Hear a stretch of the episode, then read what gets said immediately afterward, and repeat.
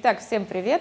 Это проект про профессии, тактики и практики. Меня зовут Даша Богачкина, и сегодня мы говорим о профессии сыровар, о сыроваренном деле. И у нас в гостях самый известный сыровар страны Олег Сирота. А, здравствуйте, друзья! О, спасибо! Олег, привет! Присаживайся. Да, спасибо.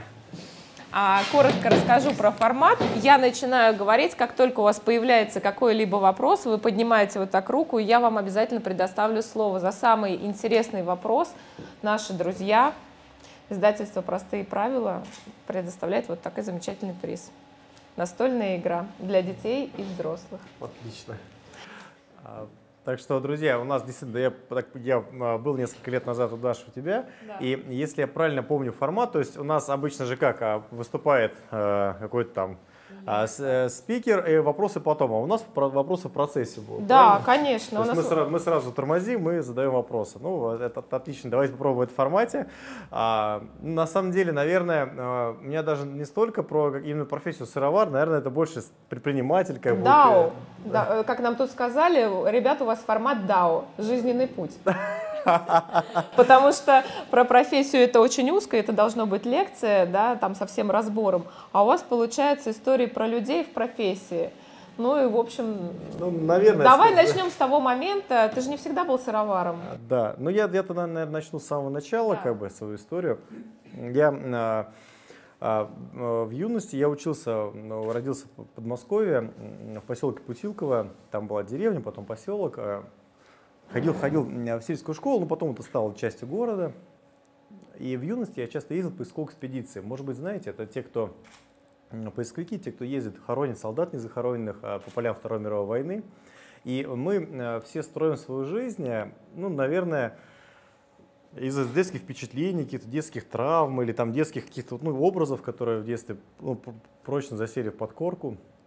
У меня главным и самым сильным впечатлением юности – это были э, вовсе не останки солдат даже, которые там в изобилии были, это были Ржевские поля, самое страшное побоище Второй мировой войны. А, я видел, как это меня впечатлило, но не так сильно, как другое впечатление. А, я видел, как гибнет русская деревня.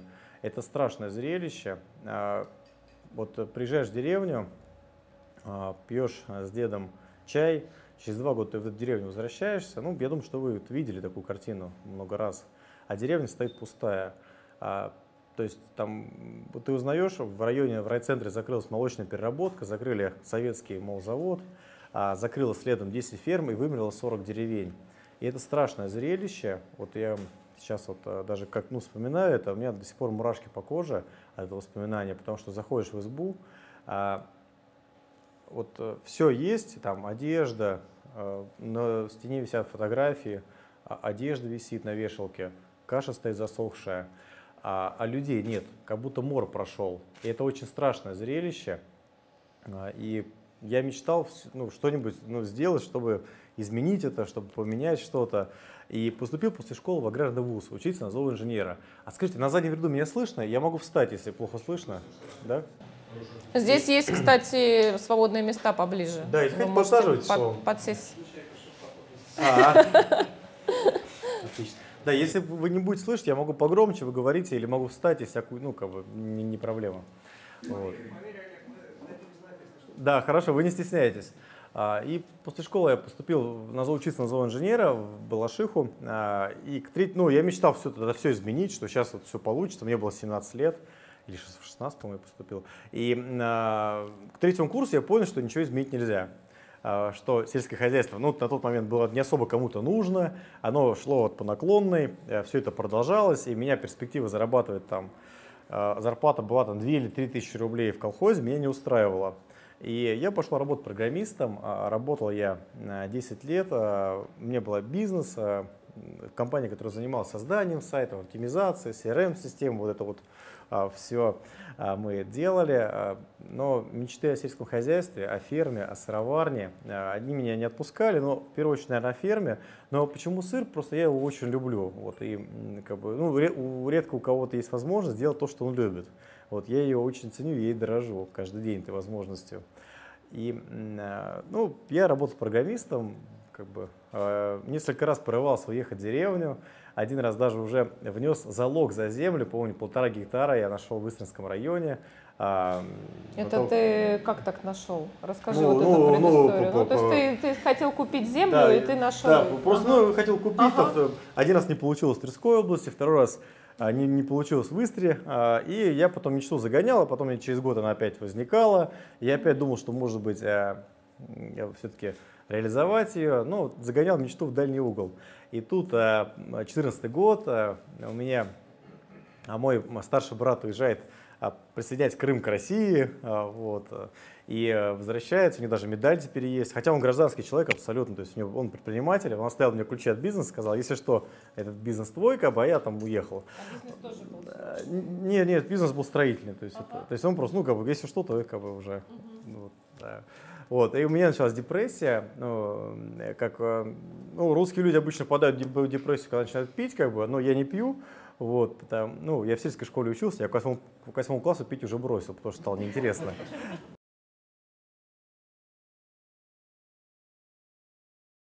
Мне, конечно же, как и многим, не хватает языковой практики. За неделю иностранный язык я, конечно же, не выучу, но я могу потянуть те знания, которые у меня есть. Что я для этого делаю? Я открываю приложение Профи.ру, ищу специалиста,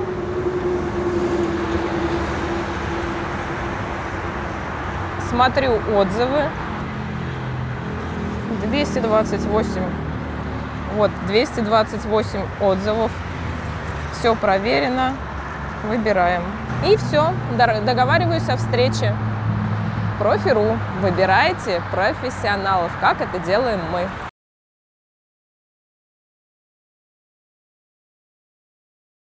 И э, я, ну как мне выйти из депрессии? Я дол- долго думал, что делать, и решил поехать из Москвы А как, подожди, давай про депрессию по -по подольше поговорим. То есть ты прям сидел и страдал? Ну, страдал, что я да. ничего не сделал для угу. страны, как бы вот, ну, Глобально, я, да? Вообще зачем что, это все? У тебя такие мысли У меня, были? у меня понимаешь, кризис среднего возраста начался ага. 25, понимаешь? А-а-а. Это большая проблема, когда у тебя рано начинается. Понимаю, да. И э, я решил, что э, надо как-то выйти из депрессии, и поехал, э, ну что делать? Поехал из Москвы в Петербург на велосипеде. Еду, веду блог, я, ну, вел блог, там писал о том, что происходит в жизни вокруг. Я еще, представляете, я такой старый, что я в ЖЖ еще вел блог. То есть это такая, раньше такая была площадка давным-давно, когда вот мамонты были, вот это вот в это время примерно. А, я вел Мы блог. все там были. Да, да, да, ну не, да, не все, как я по глазам вижу, не все. Вот, да, в общем, э, писал еще туда, и Э, писал, писал, писал, и писал про пробег. И э, опять проезжаю э, Московскую, ну, я ехал из Москвы в Петербург на велосипеде, писал про велопробег. И еду, у меня опять в районе Тверской, с Тверской области начинает опять щемить сердце, что как же так, эти поля не вспаханы, не обработанные. Тверская, Новгородская, опять, ну, опять начинается депрессия, что вот я мечту свою никак не, мог, не могу реализовать. И в районе Новгорода я читаю, что а, Россия, ну, открываю ноутбук, чтобы написать очередной э, день своих э, путешествий, и понимаю, что Россия ввела продуктовые контрсанкции. И теперь это мой шанс, э, шанс изменить ну, свою все. жизнь. Я сразу увидел, как, как, как в мультике, мост хрустальный до Парижа, вот все, все, все сразу стало понятно и очевидно. И э, я, э, до, я раньше до этого ехал там две недели почти, до Питера я доехал за сутки, вообще не останавливался, у меня вот так вот аж подбрасывало.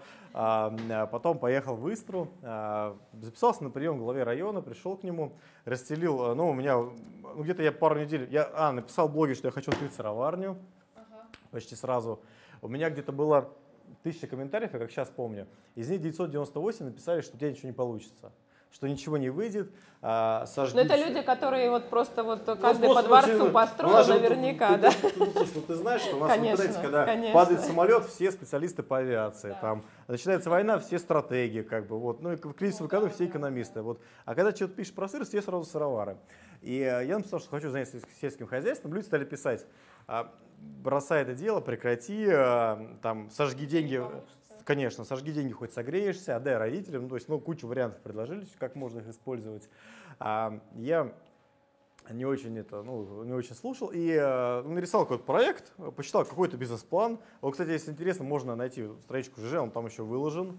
А, вот. Если заинтересует дли, ну, такая длинная часть рассказа, есть такая, я написал, ну, недавно а, издательство СТ издало дневники, их можно найти в интернете бесплатно совершенно. Если вы любите книгу, то она, книга, по-моему, стоит в интернете 150 рублей, ее можно купить и прочитать вот это вот уже весь этот путь от начала до конца. А, и потом я пошел в район и начал просто начал разговаривать и сказал честно, у меня, ну, у меня деньги были, у меня был какой-то бизнес, а, у меня там были накопления, там а, что-то можно было продать ненужное. А, вот. Я ну, просто вот решил, ну, поговорил с ним и убедил его, что я, хочу, ну, что я смогу как бы открыть. Mm-hmm. А, вот. Я честно сказал, что у меня есть деньги либо открыть, а, ну, построить сыроварню, либо купить землю, но хватит на что-то одно.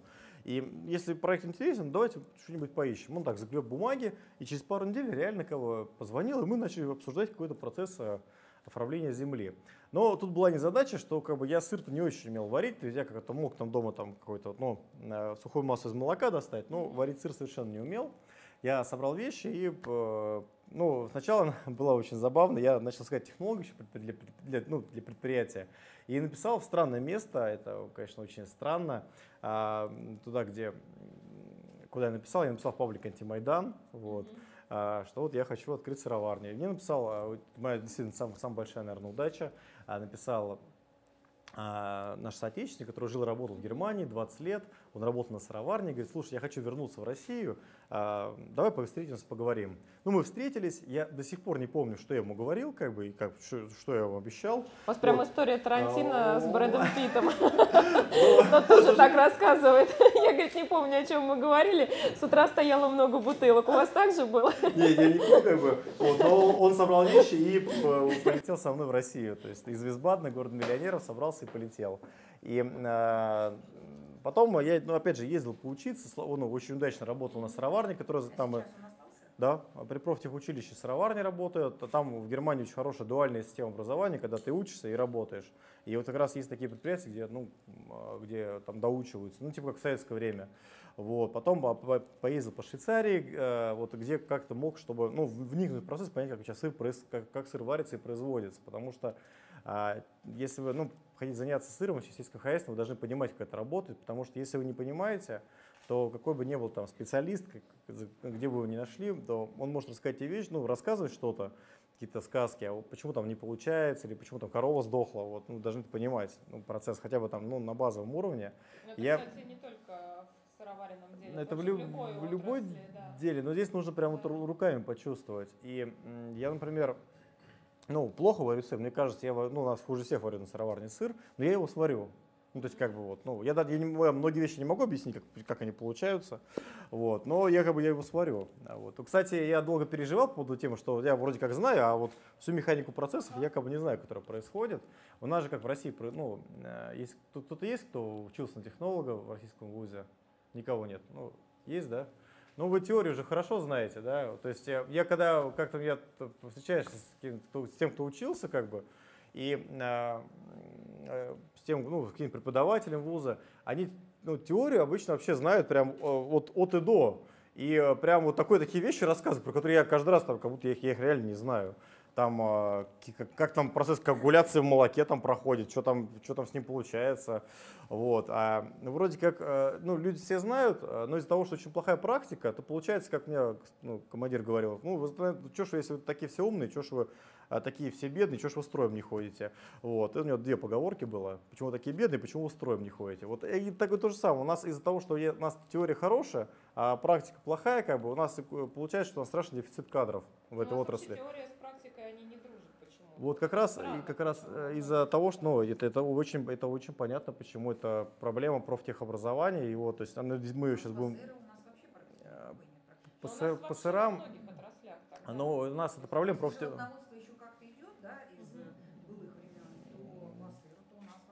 Ну, по сыру действительно это проблема, то есть это ну, кадры высокооплачиваемые, кадры ну, редкие, вот, ну, поэтому Здесь действительно это ну, достаточно сложно найти, профессия дефицитная. То есть, и, ну, для, ну, особенно для более-менее крупных предприятий должен человек... У нас, у, нас, ну, у нас есть два варианта, как учиться. А, у нас обычно, на самом деле, почти вся отрасль, которая ну, сырная, я уж немножко забегу вперед, я сейчас ну, председатель Союза сыроваров нашей этой небольшой страны, вот, а, и нашего небольшого союза, большой страны, извините. А, и у нас большая часть, наверное, союза, это люди, которые учились там э, на курсах при ней сыродель, то есть они начали как-то сами варить, потом поехали на курсы, поучились, потом кто-то куда-то за границу поехал, но там тоже не везде панацея, надо понимать. А, и потом как-то стали там варить. То есть это, это колоссальная проблема, действительно. Мы ее даже в этом году обсуждали. К нам на сырный фестиваль приезжала министра просвещения э, Ольга Юрьевна Васильева, и мы действительно проблему как раз проговаривали, что нам ну, это дуальное образование, которое в Советском, в Советском Союзе было, которое в, российской, э, в России сейчас, к сожалению, ликвидировано, нужно как-то возрождать, что-то с этим делать. Потому что ну, колоссальная проблема, чтобы теория как раз с практикой не расходилась, и это как раз именно среднее образование, потому что... Э, ну да, но сейчас мы общаемся, например, что-то пытаемся там сделать с, с аграрным колледжем Холмогоркой. Слава богу, в этом в Угличе работают. Ну, там э, единственная проблема, что они из-за того, что у них э, крупный, крупный один агрохолдинг заказывает экологически чистые сыры, там, чтобы они варили, они перестали там практику давать. Э, вот. А так там это неплохие курсы, они не, не, не очень дорогие, вот, но очень толковые. Потом есть несколько недорогих курсов, там был хороший парень в Тверской области, но, к сожалению, ну, сейчас пока в Крым перебирается, вот, потому что он говорит, что до Крыма проще до школы доехать будет, чем в Тверскую область к нему. А, и, ну и потеплее, опять же. А, и, э, то есть, может быть, то есть, ну, пока, пока вот, системы нет, честно скажу. То есть, и здесь я здесь ничем помочь не могу. То есть это, ну, это, ну, это реально нужно учиться, потому что, ну, например, на предприятии это невозможно так подготовить человека, то есть, чтобы он, ну, то есть он должен понимать. То есть мы даже своих ребят, там, ну, тех сейчас, ну, кто молодые, они вроде как ну, у них практику получают, но все равно мы будем куда-то пытаться запихнуть, чтобы они хотя бы хоть как-то поучились, там, теорию в том числе получили, потому что это как у птицы два крыла, это желательно, чтобы было. А, вот. И, э, кстати, я, знаете, я очень долго переживал по поводу практики, но по поводу теории, что я достаточно плохо ее знаю. Ну, там, я в целом понимаю, как э, получается, а так как ну, конкретику-то я плохо знаю. Там, как, как там, на что там расщепляются там моносахариды, это я, меня тут запутали недавно преподаватели. А, на что там, ну, на что лактоза, извините, расщепляется там. Я думал, что на моносахариды, она, оказывается, на что-то другое расщепляется, вот, но это мне не мешало жить, в принципе. И я вот несколько лет назад а, съездил, у меня была давняя мечта поехать в Швейцарию, в горы, поварить сыр, а, где, ну, в принципе, зародилось современное виде сыроварения. Это оно зародилось, безусловно, в швейцарских горах. Ну, конечно, там его там великие укры варили, его там а, варили какие-то арабские купцы, вот, но в современном виде, ну, положа руку на сердце, это, конечно, альпийский регион. А, в то время, когда это не так давно это произошло, в, там, в 17 веке, значит, научились делать большие медные котлы, в которых и начали поднимать их, и там варить сыр и консервировать молоко, грубо говоря, таким способом. То есть там свежие сыры-то всегда были на Руси, то есть там ну, творожные сыры, там творог. А, вот, вот такое было. А твердый сыр это именно, конечно, альпийский регион. И там начали варить. А, и там вот в горах мы а, поехали в гости к одной семье. У них история очень интересная. 200 лет назад эта семья приехала в Россию и начали варить сыры в Латашинском районе Московской области. Если вы будете в этом районе, обязательно Посмотрите, там на гербе до сих пор стоит мужик, крестьянин, у него в руках латошник, на нем головка сыра. Это мещерский сорт сыра или русский менталь, как его раньше называли. Сыроварня была основана в 1798 году, а вторая дата у нее была 1813 год, там две даты, она два раза открывалась, так, так бывает с предприятиями. И, ну, вы про это узнаете, займетесь этим. Я тоже про, про, про наше открытие, закрытие расскажу еще сегодня. А, и а, эти люди, они поехали, они в России варили сыры, ну, их предки. А, но сто лет назад, к сожалению, случилась революция, сыроварню сожгли революционеры, и э, ну, потом ну, дети, там, племянники, они уехали в Швейцарию и уволокли с собой сырный котел, большой такой, медный. Он у нас сейчас висит на сыроварне, потому что мы их нашли экспроприировали экспроприаторов, и теперь это добро у нас э, в музее, в будущем музее истории русского сыроварения висит. Так что будете у нас на сыроварне, обязательно посмотрите. Это, наверное, тот самый котел, хотя они смутно это говорят, что ну вроде как он, а может не он. Ну, тут уже 200 лет прошло, мы точно не можем сказать. Вот, ну, надеемся, что это именно он. А, и а, я вот поднялся там на горы, там где-то варит сыр в горах, ему 84 года. Вот, ну, ну, чтобы я так жил 84 года, в общем, он 60 э, из этих 84, он 60, по-моему, 9 где-то вот что-то в этом, в этом районе, он там на этой горе живет. Ну, летом поднимается, выгоняет скот, варит сыр и спускается. Так 69 раз он так делал уже за всю жизнь. а, ну, весной поднимается, осенью спускается, они там, реально, у них там 17 век. Это медный котел, дрова. Наш санитарный врач бы, если бы ты умер, конечно, он бы погиб там, просто его разорвало бы на части. Я даже стараюсь не рассказывать эту историю, как бы, чтобы не, не провоцировать, потому что они там очень нервничают всегда. А, конечно, все это не пастеризуется, а, ну, какая там пастеризация в медном котле. А, вот. И а, они варят, ну не хороший сыр, реально хороший твердый сыр, но э, я начал с дедом как бы разговаривать, дед, а что у тебя, ну, а ты почему не пастеризуешь-то, и почему там котел медный? Я его начал рас, расспрашивать, мне же интересно как бы. И он мне начал такую вот эту вот, ну, околесицу рассказывать про это, про медные котлы, почему он у него медный. Что, в принципе, как говорится, ну, на уши не наденешь это все. И я понимаю, что у него представление о переработке молока, как бы, то есть как у древнего человека, а вот о мире. То есть что он, у него, что мир плоский, помните, такой блин, который э, на, на черепахе, а черепаха в море на китах плывет. Вот он мне примерно вот это рассказывает, как бы, и я понимаю, что ну, не, он не понимает, но сыр-то хороший получается. Как бы. То есть здесь, конечно, это очень важно, ну, важна практика. Потому что я знаю людей, кто, в принципе, даже сам вот как-то вот, вот, ну да, много чего выбросил, как бы. Душой. А, да, главное, что не с душком. Вот. И действительно, много кто ну, практически ну, выучился, есть такое. Ну, конечно, если есть возможность, лучше, конечно, куда-нибудь поехать поучиться. А, вот. Ну, и теперь вернемся к, моей, к моему жизненному пути. А, куда может быть, есть вопросы? зала. Да, да, вы что, вы тормозите рассказ без проблем, можете поднимать руку или так да, задавать вопрос. Появились какие-то вопросы и похоже. Э, перейти, вот опять же вернуться немножко назад, mm-hmm. да, то есть вы э, приобрели землю или вам... А, нет, земля, а, земля, землю я получил в аренду, действительно, а, если уж говорить по проекту, то в России сейчас нет никакой проблемы, нет ну, землю получить без Э, ну, без денег, там, не покупать ее. Но единственное, там нужно, чтобы проект был реальный. Вот, чтобы вас, ну, вас уверовали, как бы, и, ну... Что э, нужно, да, чтобы вас уверовали? Ну, То есть нужно прокачать себя, свои скиллы ораторского мастерства? Нет, нет, нужно, нужно, нужно поварить уже сыр, как-то продать. Мне просто, просто свезло, что я вот убедил, как бы, но я убедил, что просто я инвестор. То есть, потому что сейчас какая, например, давайте э, тогда к практике подойдем в Московской области. У нас сейчас в Истре соседи получают, ну как соседи, они из Москвы, ну, сыроварня они открыли на Бережковской набережной, она называется Бережковская сыроварня, ребята там 4-5 тонн молока перерабатывают сутки, делают свежие сыры, но расширяться у них уже не получается. Там где-то арендованное помещение, такой полуподвал, и все это э, достаточно бесперспективно. Вот мы как с ними встретились, они говорят, слушай, как там, что? Я говорю, ребят, ну вы же уже производите, производите, то есть ну, вас гораздо больше поверить, чем в тех, кто не делает. И мы с ним просто съездили в Минсельхоз там в Московской области, они там, ну, с ним познакомились, посмотрели, что продукция, посмотрели, что предприятие реальное. И потом э, ну, посмотрели, какие участки у нас есть там в фонде перераспределения. Такой тоже есть фонд, э, там сельхозземель, как бы их, они есть даже в Истринском районе. Сейчас ребята получают на гектарное 10 в Истринском районе. То есть это реально, но они, они, они уже производили, они как бы молодцы. Вторая история – а в Московской области вторая есть практика, им выделяют вообще без торгов, то есть, ну, потому что они уже производят. То есть такой механизм есть.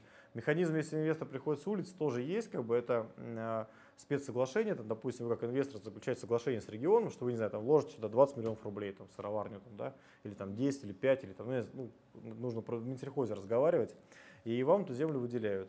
А, конечно, по выделению земли, там, самое, ну, чем ближе к Москве, тем сложнее. Там есть районы, где вообще там, она просто никому не нужна, ее там можно хоть там, не знаю, последний там в Нарфаминске, где сватали в Минсельхозе, говорит, слушай, а возьми там 2000 гектаров на Нарфаминский район, они вообще нам никому не нужны, и построй там фирму большую. Вот. А нам вот, э, я сейчас вам здесь нарисовал пачки, я потом, я, мы сейчас этапно дойдем до строительства коровника. А это, конечно, самое сложное, что я в жизни делал вообще, вот, вот в жизни строительство фермы, и самое тяжелое. И меня пришло там, давай построим коровник, тысячу коров там начала аж потряхивать, как бы. Я, ну, я съездил, конечно, Я помню, что... вот этот период, когда э, мы, по-моему, с тобой, как, какой-то был проект, а, благотворительный проект. Да. И я звонила тебе, и у тебя на, на каждое дело, говорю, Олег, нужно срочно, Даш, потом, у меня коровы. Да, Все. И вот это вот действительно был диалог. Олег был настолько увлечен постройкой коровника, что времени практически не оставалось ни на что, даже на важные дела. Да, такие важные, как такой проект на тактике и практике.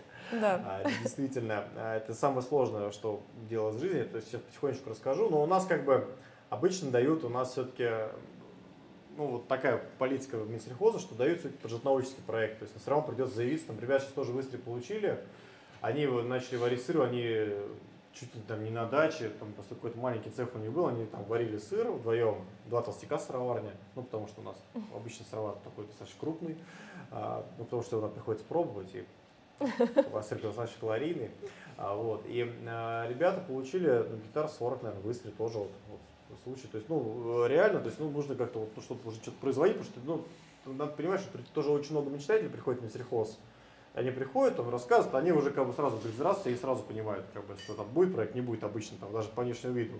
Даже, мне кажется, пристукивая это в двери уже понимают.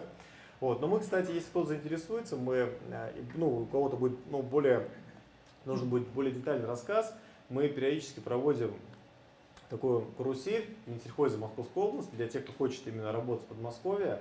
А, там приходят земельщики э, из Московской области, приходят там минсельхозовцы по грантам, по субсидиям, и там, мы там, я там рассказываю про опыт предпринимательства, и там из других ведомств кто-то приходит, и мы так прогоняем, просто люди могут там в, в этой условной карусели ну, со всеми поговорить, как бы какое-то у них там ну, базовое впечатление уже сложится, понимание, а, ну, как, как вообще все это, как, как система работает дальше, у человека уже в частном порядке уже конкретно специалист. А вот вообще много таких романтиков приходит? Ну, ну романтиков? Которые или... не знают, что такое на самом деле сельское хозяйство, но очень Ты, хотят. Нет, ну как понимаешь, что делать? Я же тоже такой романтик ну, был, да. ну, условно, поэтому да. здесь такая грань очень тонкая, но просто надо понимать, что любой бизнес, для него нужны деньги. Ну, в целом, угу. как, бы, как бы не хотелось, государство ну, да, дать да, не может, да. особенно, ну, он не может дать. А вот оно... Это правда. Поэтому могут дать небольшой грант, но его все равно не хватит. Как бы. Даже в Московской области, где большие суммы дают, там, там, у нас там на агростартапы там, давали 3 миллиона рублей, но они вас не спасут. Я сейчас расскажу про, про наш путь. Поэтому равно нужны для стартапа нужны какие-то деньги, потому что э, ну, даже вот, они могут, э, в общем-то, даже та сумма, если у тебя есть много денег, они могут рано или поздно закончиться. Да, я сейчас расскажу про это, как, как, как, как это бывает. Ну, в общем, а, возвращаясь теперь к жизненному пути немножечко. А, а, когда, ну, когда я понял, что Родина реально выделяет э, землю, э, причем выделяет ну, лучший участок, как мне казалось, ну и реально, мне кажется, он лучший в Истринском районе, а, я стал продавать, ну, чтобы построить, я же обещал, как бы, я стал продавать все, что у меня было. Потихонечку я продал там квартиру, за что я очень признателен супруге. Вот, Пелагея, если смотришь, спасибо тебе огромное, я помню это. А, и потом квартиру, машину, а, две машины был, Toyota, Mercedes, я помню. А дети у тебя уже Бизнес, родились? Да, чет, чет, трое, трое детей было, да. Уже... Ну, мы все жили в бабушке в доме, а, ну, там, то на uh-huh. бабушке дом в Истре. Вот, я переехал, потом уже, когда землю выделили, я, ну, там как-то у бабушки так тесновато жить, хотелось на, на предприятии. Uh-huh. И... А у тебя а, мыслей э, не было обратиться за помощью к родственникам твоей жены. Ну, у них самих денег нет. Да? Ну, Поэтому хлеб ты так стоит. Слушай, ну, ну я, я могу сказать, извини, что... просто это вот да, прям вопрос, который напрашивается. Нет, что родственник же, правда, если ты готов пройти его, ни рубля в нашем проекте нет. Ну, Родственников жены. Да, от родственников ага. жены, да. Вот. Э, это были свои деньги, это были, я даже сейчас... Пелагея очень героически выдержала я, этот я, я, я сейчас путь. расскажу даже, а сколько было денег э, вложено. А, давайте сейчас мы поэтапно пойдем. А, ну, на самом деле, я здесь подготовил презентацию. Как бы я вам ее, в принципе, если вы напишите потом мне в соцсети, я вам ее скину. Вот. А, ну, почему, давайте, наверное, пойдем по практике. А, почему Подмосковье я выбрал? Я поездил по разным регионам, но Подмосковье это несколько тем. А, ну, во-первых, это сбыт.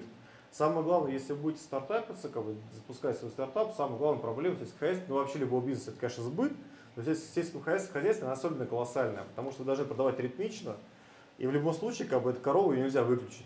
Вот в чем проблема, потому что там завод, да, Рослимаш можно остановить, там АвтоВАЗ можно остановить, корову нельзя остановить вот это вот. Э, и ты должен доить ее, каждый день должен доить, и каждый, ты должен постоянно продавать, ну хоть как-то, хоть за сколько-то, mm-hmm. и желательно с какой-нибудь рентабельностью. То есть это главная проблема, то, что ты не можешь работать на склад вообще никак. И это невозможно складировать практически. А здесь как бы сбыт найти очень просто. У нас 15-миллионный регион, а, это 15-миллионный город Москва, и рядом еще 12 миллионов Московской области, 27 миллионов человек. Это самый большой рынок сбыта в Европе. А в котором вообще практически нет сыра. Ну, то есть, как бы, это, знаете, как в анекдоте в детском, там, помните, ты как, про, про, про пьяного охотника, который в фазана попал, говорит, а как говорит, промахнуться, когда все небо в фазанах и у ружья четыре ствола. Вот. Здесь ну, достаточно трудно это сделать, но люди умудряются. И продать, конечно, здесь все равно сбыта надо заниматься. Ну, это, это проблема тоже. Вот. Но здесь она решаема, потому что как я прям мне искренне жаль ребят, что там у меня есть товарищ, а, может быть, э, видели, это который не будет вашего итальянского сыра. Помните? Джастас, да.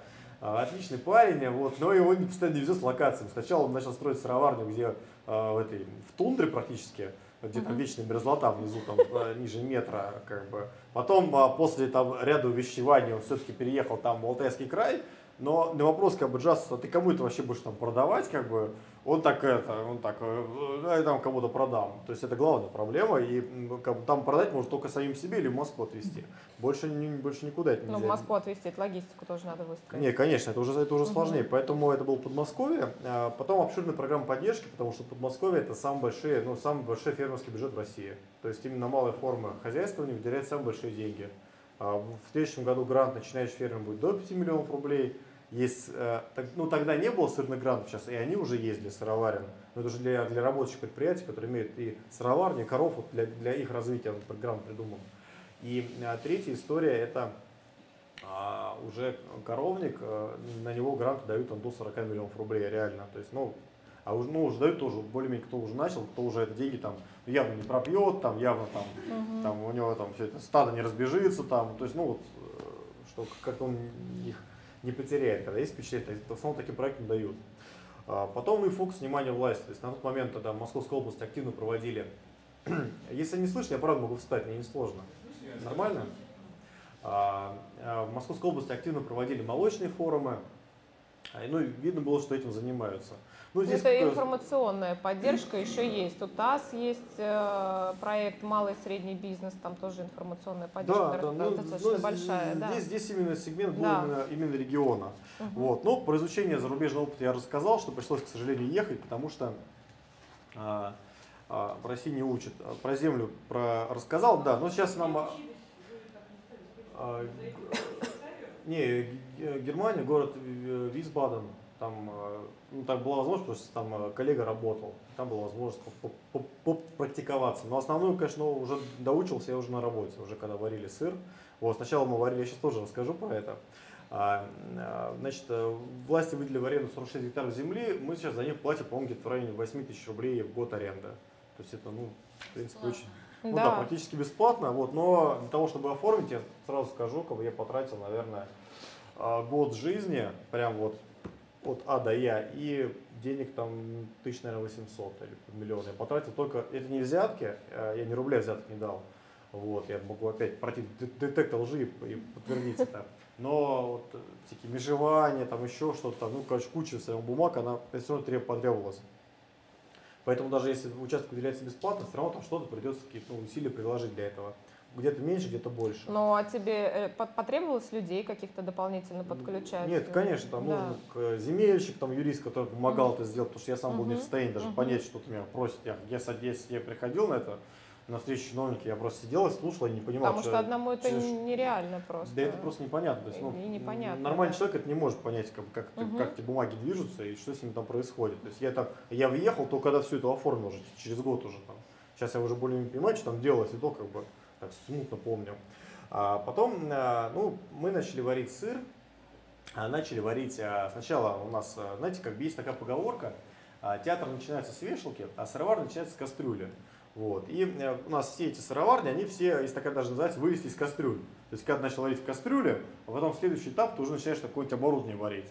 Вот. Это вот у всех так происходит, поэтому, будет стартапиться, тоже понимаете, что это, это нормальный период жизни варка сыра в кастрюле. Вот. И у нас даже, я помню, а мы а, за наш йогурт, йогурт мы варили тоже под водой тоже в кастрюле делали сыр, и в этой же кастрюле 50, 52 литра, как сейчас помню. А, кастрюля стоила 5200 рублей. Вообще была такая модная газовая горелка. Ее армяне никак не могли продать на строительном рынке, потому что она была она огромная, никому не нужна была. Вот мы ее поставили. Но цех уже был готов. На цех, цех был построен, и сейчас тоже по цифрам я расскажу. Начали в чистом цеху, но оборудование еще не было запущено, мы начали варить в кастрюле. А, проводили там, делали, делали йогурт, и с этим йогуртом мы заявились на «Золотую осень». Это, знаете, такая выставка в Москве, в- ВДНХ. И там конкурс еще продуктов питания проводится. И мы отвезли а, наши йогурты, а, выиграли золотую медаль. И а, там представитель агрохолдинга, а, который был очень недоволен, а, что не выиграли не они, он такой, да они, говорит, в ржавом ведре а, свой йогурт делают. А, И а, чувак даже не представлял, насколько он был близок а, к истине. Потому что мы реально, ну не в ржавом, конечно, ведре, как ну такая аккуратная кастрюлька, но мы вот ну, практически в ведре вот делали. Вот. Но это не мешало, не мешало зарабатывать первые деньги. А, И потом запустили оборудование, сначала варили вдвоем, потом э, у меня, ну, как бы, как говорится, не было бы счастья, да несчастья помогло. У нас товарищ э, был беженцем с Донецка, у меня друг приехал, как бы, и мы говорим, ну, давайте ничего делать, давай ты будешь йогурт мешать. И он там мешал йогурт, мы вдвоем варили сыр, а он делал йогурт целыми днями. Мы, так мы и начали. И как раз сейчас потихонечку я расскажу, почему э, йогурт и свежая молочка. А, потому что йогурт, я теперь выяснил, главный секрет компании Danone, его можно опубликовать. Так.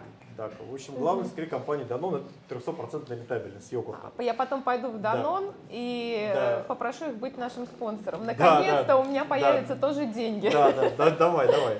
А, дорога осилит идущие. Ага. А, здесь, э, потому что ну, йогурт, сейчас я даже открою, вот сейчас я даже, даже зачитаю. А, йогурт здесь у меня.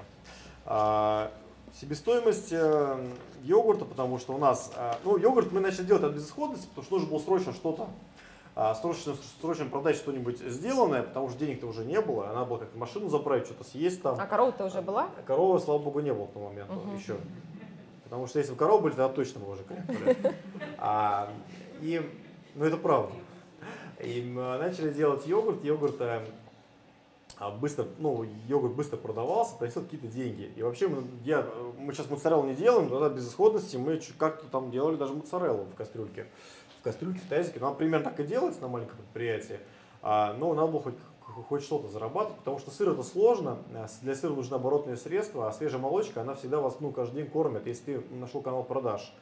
А, а, ну, про наш канал продаж, про первые, первые продажи я помню, а, мы наделали, а, сделали, наверное, 200 банок йогурта и а, где-то, наверное, 6 килограмм моцареллы. Поехали в сельский магазин, я написал в блоге, но я просто вел блог, э, ну, знаете, как... А, комсомольской правде, по-моему, Сна- да? Нет, уже? сначала, нет, Сначала сначала я просто, сначала я просто вел Ага. блог, я писал, писал, писал, писал, писал, А, потом, а, ну, людям стало интересно. То есть, ну, сначала писали, что ничего не получится, потом стали интересно, когда же он наконец крякнет. Ну, Мгм. то- то- то невозможно. Да, да, да, это, кстати, вот любимый момент, когда ты что-то делаешь, и все там тебя ждут, ну когда? Да, когда? да. И многие люди ждали, но, Да, а, у меня ну, тоже был такой момент. К, к моему удивлению оказалось, что ну, хороших людей тоже много, которые стали интересоваться, Мгм. кто писал слова поддержки. Я, э, значит, мы привезли, я помню, я написал в блоге, что мы продаем первые йогурты и моцареллу. И э, приехал, я помню, выстрелился. Тут даже из Москвы приехал к нам в деревню, это было удивительно. Мы договорились в магазине, ну, у нас э, рядом магазин есть, э, километров четырех, продуктовый обычный, куда приходят дачники.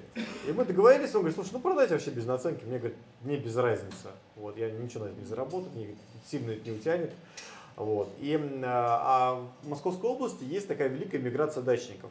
То есть э, это вот весной и осенью, это вот как семга, идущая на нерест, который вот съедает все на своем пути. Вот то же самое дачники, мы их очень любим. Вот, потому что они приезжают и покупают. Ну, все, что более-менее экологически чисто, они стараются купить. А, И а, приехали дачники, кто-то приехал из столицы, выстроилась очередь, я помню. А, И кто-то шутил в очереди, слушайте, раньше мы за айфонами стояли в очереди, а теперь за моцарелла российского производства. Один, а, одна женщина, помнившая советский дефицит, кричала, больше двух шариков в руки не давать. А, Было, ну, мы продали все, потом в тот день пригласили на ярмарку, на, выставку на ВДНХ, там был какой-то фермерский фестивальчик, я там э, с мутюгальником прорекламировал продукцию, тоже все купили. Вот, это мы заработали первые деньги, прожирали их в тот же день в ресторане. Да, ну, надо было как-то отметить событие. Вот. Потому что деньги еще заработаем, а воспоминания не вернуть. Это какой год? Это было 14 это был 15 год. а Сыроварня была открыта в первую годовщину введения России ответных мер на западные санкции. Это был э, первый год, это август месяц, э, август 2015 года. А, ну, все, пока, пока не уехали дачники, все было хорошо. Мы как-то там продавали э, сыры, йогурт, какие-то даже деньги были. А потом плавно пришли к той проблеме, которой столкнетесь вы, наверное, когда будет запускаться. А, Деньги кончились. Ну, Мгм. причем совсем. В долг перестали давать. а, Квартиры тоже, да, ну, уже все, да. Вот, продавать? и квартиру не надо продавать. Ага. Вот это вот, как бы не делайте эту ошибку. Вот ее, вот, я как, запомните мою фразу, как бы, и потом пересмотрите видео, если вы это сделаете. Квартиру не продавайте. И кредитов не берите. Да, не, ну, кредит можно брать, вам все никто не даст на старте. Можете не переживать, вам не дадут. А стартапы банковская система в России не кредитует. И, а, после, а, ну, деньги кончились, как совсем а, их не было. Оборудование мы купили хорошее, ну как, как переделанное из советского оборудования. Ну, вообще, если коснуться вопросов оборудования, то в России сейчас делают оборудование. То есть для маленьких сыроварен почти, практически всю линейку делают. Либо копии, где кто- кто-то лучше делает, кто-то хуже. Там, мне лично оно очень нравится. Оно не дешевое оборудование, но мне нравится из Ярославля. Там есть Костя, там, вот, он делал самогонные аппараты 7 лет назад. Потом, когда ввели санкции, решил делать э, копировать итальянское оборудование. Вот. А ты него- еще искал, я помню, когда приходил к нам первый раз, э, швабру оптическую Да, нашел? да, швабру нет. Российская промышленность не может делать Мгм. швабры. Танки может, самолеты может, авианосцы может, швабру не может. Мгм, А поэтому швабры датские. мгм. Вот, для мойки. Хорош, хорошая швабра, правда. Зато датчане радуются, когда приезжают. Я говорю, вот она у нас спасла швабра там. Ну, я им рассказываю Мгм. историю, как вот гуси спасли Рим, вот, а нас а, спасли датские швабры. Вот они очень-очень всегда радуются. Датский телевидение минут на 15 фильм даже снял про эту швабру, Мгм, про. Майнкамп просто швабра. Вот, как она спасала нашу, нашу страну, а, и сироту в частности. А, вот, и у нас, мы заказали тогда на заводе Мулмаш а, оборудование, как там, переделанные советские там ванны, они были не дешевые, это была советская ВДПшка, ну, ванна длительной пастеризации, советская творожная ванна. И пресс мы как-то с помощью одного кулибина сделали ну, ну, такую более-менее копию европейского пресса, который нам нужен был, и начали а, работать. А, а, но все мы не запустили, потому что деньги кончились. Мы хотели начать то работать, а деньги кончились. Причем мне перестали вообще Как вот в этот момент эмоционально не крякнуть? А, Потому что, как, как, как крякнуть? назло, вот я просто тут сравниваю немножко с собой, когда у тебя заканчиваются деньги, когда вот А ты в бывает таком хуже, я нуле- сейчас скажу, что бывает да, хуже. бывает Нет. хуже. Я, Нет. я ушла на 4 месяца в печаль, просто вот в депрессию, у меня еще голос пропал. Да? Да, что ты делал? А, ну, то есть, потому ну, что еще нет, параллельно я не выползают дети. понимаешь, я не могу Нет, я не, 4 я, не, я не бухала, я не бухала. Да? У меня была жуткая психосоматика. Но просто еще выползает, такое? это когда у тебя вот, да, А, да не пил, а, А. проблемы начались, да? да, Ужас пробле- какой. да, не пьешь, а проблемы есть. А еще выползают из всех углов вот эти вот все доброжелатели, как назло, они прям как чувствуют. Вот что, А, что, не, что я сейчас делать? расскажу, как бы, Что когда началась делаешь? безысходность, как бы, ну, мы Да. как э, русские люди, мы, у нас национальная черта, мы любим длительное планирование. То есть мы как бы, Да. планируем где-то неделю, там, я тогда планирую неделю-две как-нибудь переживем, а дальше разберемся. Мгм. И была такая, появилась такая идея, э, ну, когда деньги кончились, в долг вообще перестали давать. А, перестали давать, э, ну, то есть друзья, там, я занял еще у друзей, там, у партнеров, всех, у кого мог, уже занял, и просто перестали. Я просто как наркоман ходил, занимал у всех, денег не давали. И а, здесь где-то эм, потом э, ну, у родителей занял, у сестры занял, у э, мамы с папой занял, то есть у всех, у кого я, у брата занял 500 тысяч, я помню. Женьке сказала, Женька, сейчас я займу, она на, копир- на квартиру копила. Я говорю, Женька, ты сейчас в квартиру въедешь через полгода, в новую еще лучше, чем ты хочешь купить. Но она только в этом году въехала в квартиру, я забегу вперед. Потому что ну, нам казалось, что сейчас мы вообще денег-то не отгребем, а просто рука устанет. И Мгм. а, где-то, ну и деньги кончились совсем. а, Как и, Пелагея-то вот это вот пережила. Не, она не знала, я не рассказывал. Ага. Вот. И а, я подумал, что надо начать, наверное, собрать краудфандингом. А, Ну, уже какие подписчики есть, там, ну, кто-то, кто-то, наверное, отправит денег. Я думал, что сейчас мы соберем 1300, переживем неделю-другую, а там что-нибудь я еще придумаю. И я написал в блоге, ну как бы мы сделали сайт, я был сапожник без сапог, я наконец доделал себе сайт. Но фотографий сыра не было, потому что многие сыры мы еще не варили. Ну, я залез на немецкий сайт, украл фотографии оттуда, поставил к себе на сайт, как бы, и начал заниматься краудфандингом. То есть люди должны были заказать головку сыра и отправить деньги туда, на деревню дедушке. Вот, с тем обещанием, Я помню его, я помню, мы как раз с тобой познакомились, говоришь, Даш, мне так было стыдно, так было Да, стыдно сейчас вот я это расскажу, когда было, когда было стыдно. Нет, стыдно было потом еще. Еще Мгм. мне было гораздо более стыдно. А немножко стыдно было, конечно, когда сразу же блогеры доброжелатели нашли. Э, читатели, что фотографии краденые. Мне писали, что я сырный Мавроди, естественный Остап Бендер, там молочный жулик, то есть это все я. А, но при этом люди заказывали, к моему удивлению. В первый день заказали 70 человек, второй день 80 человек, третий день 100. Ежики плакали, кололись, но а, ели кактусы. Ну, нет, нет, на самом деле, всем этим людям очень признателен. А, ага. Всем, кто тогда отправил деньги, потому что они меня спасли. Это, это правда так. Я, мы собрали тогда, я как сейчас помню, была колоссальная сумма. Ох, 6 миллионов, где-то порядка 6 миллионов рублей. То есть в течение там, полутора месяца было собрано. На эти деньги э, удалось купить машину, удалось там запустить оборудование, появилась какая-то оборотка там. А, можно было вздохнуть полной грудью. А, мы купили машину для развоза продукции Ларгус. А, и, но тут э, начались проблемы. Начались проблемы с молоком. Оно всегда у нас в стране хуже немножко. А, чем летом. Ну, зимой молоко хуже везде. Ну, оно и в Германии хуже. Но у нас вообще катастрофа там была. Еще а, не было даже термина, как молоко, оно было вообще никому не нужно. То есть, нормально кормили коров, там, ну, там ноги по возможности не мыли в молоке, то есть это как бы никому было не интересно. И молоко, просто перестал получаться. Он нас лопался, взрывался, то есть с ним были куча проблем. А с чем это связано? Ну, проблема ну, то, что ну, там, для, там, питание, для, коров, для, твердых сыров нужны определенные рационы, ага. там нужна высокая, высокая гигиена, угу. там хорошее здоровье у коров. То есть, ну, это угу. все должно быть еще вместе угу. быть. А по одному нельзя. И в феврале месяце я понял, что надо, наверное, как-то людям сказать, что сыра не будет. Они уже стали спрашивать, когда же сыр отдашь, а сирота. И я помню, это была страшная такая ночь. Наверное, знаете, я тоже расскажу. Это пожалуй, наверное, главная ночь вообще моей жизни. Э, февраль месяц, я живу в бытовке, э, за окном юга, и понимаю, что надо признаваться. Это февраль 16 года, э, что сыра нет, ну, сыра мы не можем его производить. я пишу людям такое большое письмо, говорю, что люди добрые, как бы, ну, молока нет, сыра не будет. Предложил два варианта. Первый вариант я предложил подождать до лета. Летом будет лучше молоко, мы сварим сыр, и вы его заберете. Некоторым пришлось бы ждать год почти. А второй вариант, я предложил вернуть деньги. Я готов был продать почку, там, а, занять э, под любые проценты у ростовщиков, ну как угодно, лишь бы отдать людям. А, и к моему удивлению, а, вот я-то читал ответы, я нажал кнопку «Разослать письма», я читал ответы и всю ночь плакал, потому что люди писали «Иди вперед, нам нужны наши фермеры, нам нужны наши производители, нам нужно наше сельское хозяйство, у тебя все получится». И я тогда вот, действительно поверил, что все получится. И э, вот на, на утро, там еще утро, и следующий день приходили письма, и деньги забрали всего 8 человек из 800, всего лишь 1%. То есть, э, ну, наверное, это наша отличительная черта, там, россиян, русских, ну, в широком понимании русских, там, русских, там, узбеков, русских, там, евреев, там, россиян, наверное. Вот, а, немцы бы забрали все, как бы, а наши сказали, нам, нам нужно наше сельское хозяйство, они писали письма, давай иди вперед, у тебя все получится. Нам нужны наши фермеры, нам, нам нужны наши производители, нам нужны а, такие, как ты, не опускай руки.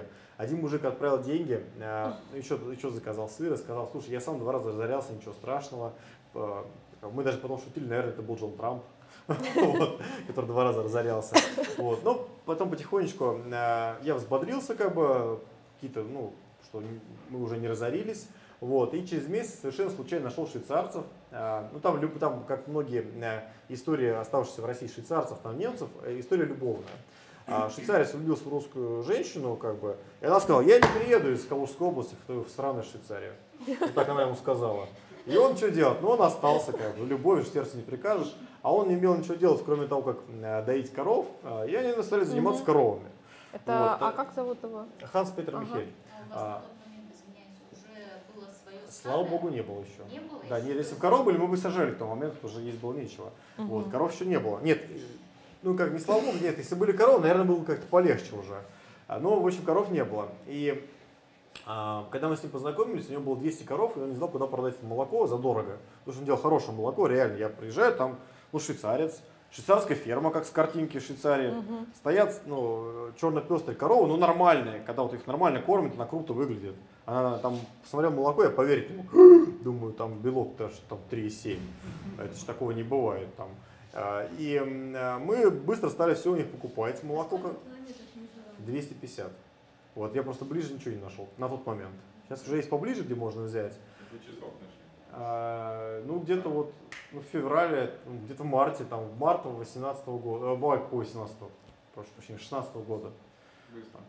Вот, ну, а безысходность была, знаешь, я, не, я прям... В я, такие моменты очень я, быстро я, я моменту, соображаешь, да. были дни, когда, знаешь, я прям неделями ездил, прям, мы прям садились в машину, там один день варим, чуть Ну йогурт да. или сыр, и потом просто ездим по фермам. Я, мне казалось, я не то, что коров знаю в лицо, там, доярок знаю, как они там, какая у них ситуация на ферме, какая-то в жизни какая у них ситуация даже. Я даже уже настолько уже знал всех. То есть мы просто прожили фермы там, возили мол- молоко на анализы. Я объехал все калужские работофермы, сдал все это на анализы, меня почти ничего не устроило. Ну, в общем, ну, прям занимался. То есть мы возили в Углич, потому что в лаборатории у нас тоже большие проблемы. А вот, то есть это была очень сложная логистика, чтобы отвезти в Углич там а, этот э, образец пробы, посмотреть там в ней родили. А, И, э, ну, потом вот это было счастье, начали варить сыр, и у нас стало потихонечку стали вылезать.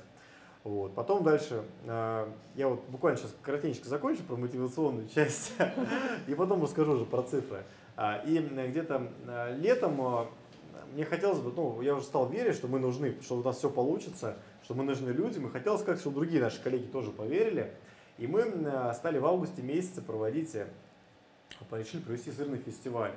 А, Я там за свои деньги арендовал витрины, там а, раскинул проводку, дал рекламу и стал ждать людей. Ну, я прям на коленях умолял других фермеров приехать, они говорили, что кому это надо? Какой сырный фестиваль? Ты что, дурак что ли? А, И нас появилось человек 25, наверное, тогда было фермеров, еще 25 приехал просто потусить, ну, там, а, а в Фейсбуке люди регистрировались, регистрировались, регистрировались. И я накануне смотрел, что там зарегистрировалось 500 человек. Я думал, ну круто, 500 человек приедет. А потом смотрю, полторы тысячи. А, Ну, думаю, ну, с трудом, но мы разместим. Я же не, не знал, что бывает, что уже 15 тысяч вместо полутора. И пробка была там километров, наверное, 10. Вот мы только в этом году превзошли этот показатель. Вот. И еще накануне, знаете, как в жизни бывает, что газовщики перекопали дорогу, вот, видимо, искали золото ночью. Ну, то есть, ну, ну, зачем газ копать ночью? Но они реально это сделали. Вот. Мне казалось, что специально так, что так случайно не сделать. И, естественно, была дикая пробка, но люди шли, они шли, э, бросали машины, шли э, по пыли пешком по 3 километра с колясками. Один мужик подошел и говорит, слушай, я говорит, последний раз такое видел в Дивеево, когда люди к мощам шли. А, вот, а здесь они шли поддержать фермеров, и многие в это поверили. А в это поверили некоторые чиновники, потому что они охренели, когда увидели. Через, э, если, я опять впал в депрессию, ну, потому что мне писали, что я негодяй, как бы, что как бы пассивный гомосексуалист, э, ну, потому что там, ну, в, в пробке стоял, мне, конечно, не понравилось, там, а, всячески обзывали меня, я начал, начал впадать в депрессию, но я же не бухаю, понимаешь, вот, и... Ну, а, а я как будто да бухаю. нет, нет, нет, нет, нет, я как бы... Так говоришь? Да нет, я просто с тобой разговариваю. Да, я тоже, я понимаю, я, я тоже впадаю Мы в депрессию, мы когда да, у мы меня что-то... не пьем. Мы не пьем. Я просто не посмотрел. Мы и- впадаем в депрессию, Да. потом ищем мотиваторы. Да, и мотиватора Да, у меня не было, а я Да. был в депрессии находился. Потом через неделю позвонят э, и представляется, я думал, что шутка, чуть не послал. А, звонят, э, говорят, «Здра- здравствуйте, мы с приемной Алексея Немирюка, это депутат города Москвы. А, там звонит кто-то, ну, из, из его коллег, говорят, что слушайте, мы видели вашу трагедию, все поняли, давайте в Москве проведем такое мероприятие, мы все поможем организовать. Вы, главное, соберите там людей, фермеров, чтобы все были. И после этого родилась городской фестиваль «Золотая ну, осень», вот, э, сырные дни родились, то есть вот это все пошло уже дальше. Но потом дальше по- поверил Минсельхоз, стали давать субсидию сыроварам. А В Московской области у нас стала тема номер один. Таких сыроварен в Московской области, как наша, работа уже 90. По всей России штук, наверное, 500. Это только, только- только- то, что я знаю, может быть, их и больше еще. Давайте теперь а, с мотивационной части закончили, вернемся к цифрам. Может, у нас вопросы какие-то есть А, по да, ходу? есть. Давайте. Да, давай. Скажите, пожалуйста, сколько у вас было человек на момент, когда вот вы готовы были разориться, у вас не было денег? там? А, Сколько работало? Да, сколько человек у вас было в штате? Ну, трое или четверо у нас было. Всего лишь? Да, да, да. Да. Так что вот разориться можно в любом количестве. Ну, Мне кажется, если бы была бы квартира, вы бы э, вот на каком-то этапе просто сорвались. Поэтому хорошо, что вы ее продали. Не делайте, этой- нет, нет, я прошу, реально, не надо так делать, потому что у многих не получается, ну, правду говоря. Да, это Потому очень это может не получиться. Есть бизнес такая вещь, что на сельское хозяйство, знаете, есть такая пословица, есть три способа потерять деньги. Самый быстрый скачки, это сказал английский лорд сто лет назад. Самый быстрый способ потерять деньги скачки, самый приятный женщины, а самый надежный сельское хозяйство. Это поэтому это можно прям легко потерять. А, есть, есть масса примеров. Вот реально, я просто не на камеру могу потом рассказать, у кого это получилось. Мы даже используем, используем термин обычно в молочном скотоводстве, кто строит обычно, обычно большие фермы, этот термин называется финишировали. Вот агрохолдинг финишировал. То есть они часто банкротятся, особенно крупные предприятия. Да, давайте. Вот, а вот у нас еще вот здесь вопрос, а потом давайте у Да, вас. да, Ага, да, да. да. Да. Да, давай, да, можешь не вставать там так. Олег, скажите, пожалуйста, а на момент, э, вот когда вы начинали свое дело, да, вы говорите, взяли землю, да, если вы или вы на перспективу брали землю, что вы будете... Нет, я сразу планировал, что мы построим, э, думал, что мне хватит денег. Да, если вы почитаете бизнес-план, который я тогда публиковал, я искренне верил, что сейчас хватит денег э, на... Сейчас мы к деньгам подойдем, и я как раз расскажу, в чем суть была проблема. Я искренне верил, что мне хватит и на сыроварню, и на ферму. И это не хватило. Сейчас я вам расскажу про цифры. Ваш вопрос. Ну, первый вопрос касается первой части стартапа. И как вопрос, наверное, будет не как Олегу Сироте, а уже как председателю э, Союза сыроваров. Ра- Может быть, пора уже сделать кластер и э, площадки стартаповские по тематике, не только Подмосковье. Я в свою бытность э, работал в Ростовской области по банкротствам, ездил в Кашарский район и так далее. Я думаю, что Ростовская область знакома. Я знаю, что как бы знакома. И куча брошенных просто стоят до сих пор каменных строений, то есть основные коровники, основное сельское хозяйство, которое там было, это животноводство. Оно до сих пор так мертвым и стоит. Может быть, есть смысл подготовить почву, чтобы было молоко сейчас сыроваром, Имеет смысл подготовить готовые кластеры, бизнес-планы и так далее, и не только в Подмосковье. Ну, вообще у нас э, глобальная это государственная задача, тема номер один – развитие молочного скотоводства. Ну, это как бы главная тема, это единственный как бы, аграрный бюджет, который не сокращается, реально. Но вообще сельское хозяйство не режут, а молочное скотоводство только увеличивается, да. А, есть масса субсидий для агрохолдингов, как бы, ну, просто процесс реально он сложный. Там даже если тебя засубсидировали, то есть запускать проект очень, очень тяжело, но особенно ну, ну, молочный. Я не говорю о скотоводстве, это другая тематика, пусть этим Минсельхоз занимается, это другие миллионы. Я говорю о том, что кластеры подготовки для сыра, тех, кто хочет делать сыр, бессмысленно, если не будет базиса, базиса то есть молока. Может быть, имеет смысл людей, людей привязывать туда, где есть этот базис. А вот это уже задача, когда ну, бессмысленно всем сейчас стремиться в Бистринский район, потому что нет молока. 10 сыро- сыроваров еще не потянут просто производство сыра, потому что нечего выводить. Логически, может быть, тогда союз сыроваров, не Олег э, Сирота, должен заняться тем, чтобы подготовить эти информационные кластеры. Здесь знаете, какая история? Это вообще вот я сейчас поясню, как, как это работает. Да, у нас, э, если есть интерес какой-то, да, там удалось заразить, там, наш, знаете, как у нас в России, если удалось, э, ру- руководитель заразился, а, то значит это будет развиваться. Вот у нас там удалось что-то сделать, там, ну, проект, ну, хотя бы там донести там, до Ивановской области, где там стали как- как-то качать эту тему. Калининградская область, там стали давать там гранты, ну, отдельно приняли программу, не как у нас Московская область, но какую-то программу тоже приняли, там, где дают на возможность оборудование для сыра. В Ростовской области пока у нас взаимодействия нету. Поэтому как бы говорить о том, что они прям ну, побегут и начнут творить сыр, я не уверен. Тем более Ростовская область, там, э, ну, там я считаю, что там все хорошо с зерном, и можно им заниматься. Это как раз проблема таких ну, южных регионов. У нас просто ничего не растет. У нас бы тоже все братственно занимались зерном, но у нас не растет. Понимаете, чем- вот в чем проблема, ну, так, как, так как там. А, поэтому это ну, будет развиваться, но там периодически кто-то там, корпорация развития что-то там предлагает, какие-то проекты, вот, но пока, ну, пока какого-то там такой прям именно заинтересованность для малого бизнеса я пока не видел там, что прям они готовили там гранты, проекты. Но вообще история кластерная, да, она, наверное, для переработки молока, она не очень как бы не везде применима действительно, потому что даже там Московская область, там, ну, наверное, логичнее было бы распределять это там, ну, по угловым районам, там, чтобы молоко не так далеко возить было, и рабочие места не концентрировать, а ну, как раз наоборот сельские территории развивать. Поэтому это на вопрос субсидий Минсельхоза, как бы, ну, если будет встреча с министром, там, обязательно с ним поговорю, как бы, ну, ну, мы такую работу проводим, но должен быть какой-то интерес. Или там вы, например, с Ростова, там, донесите до них, там, поговорите, там, у вас должны гореть глаза, вы должны убедить. Просто в Калининграде а, есть там Ваня, ко- ну, он мне обнаружил бытовки а, с Калининграда, он приехал 4 года назад. Как у них, как у них, да вы присядьте, я вам так расскажу, что- что не стоите. А В Калининградской области как-то сработало. Там а, 4 го- года, наверное, 3 назад, еще первую зиму я помню, как раз мне когда была там, очередная депрессия, А, приехала а, Ваня с Калининграда, он, ну, говорит, я пытался говорить его часа, наверное, два, я часа два, наверное, потратил, когда отговаривал его от этого дела. Но я, ну, он прям упертый чувствую. Вот, он потом поехал, там, поучился варить сыр в Германию, там, технологии привез и начал варить сыр в Калининграде. У него стало получаться, потом эту тему продал это Минсельхозу, смотрите, как все, как все хорошо. И они стали поддерживать, сделали программу, там, стали фестивали поддерживать, там, губернатор стал втягиваться, когда какие-то примеры уже есть, что все это реально работает. Вот, примерно э, похожая история была в, там, ну, ну, в Ивановской области там повезло, потому что а в Калужской области там, ну, пошла тема, а в Ивановской области министр, министр сельского хозяйства из Калужской области назначили. Он уже тоже как, ну, что-то там пытается, ну, пытается сделать. Там, и гранты программы принятия, развивать это направление.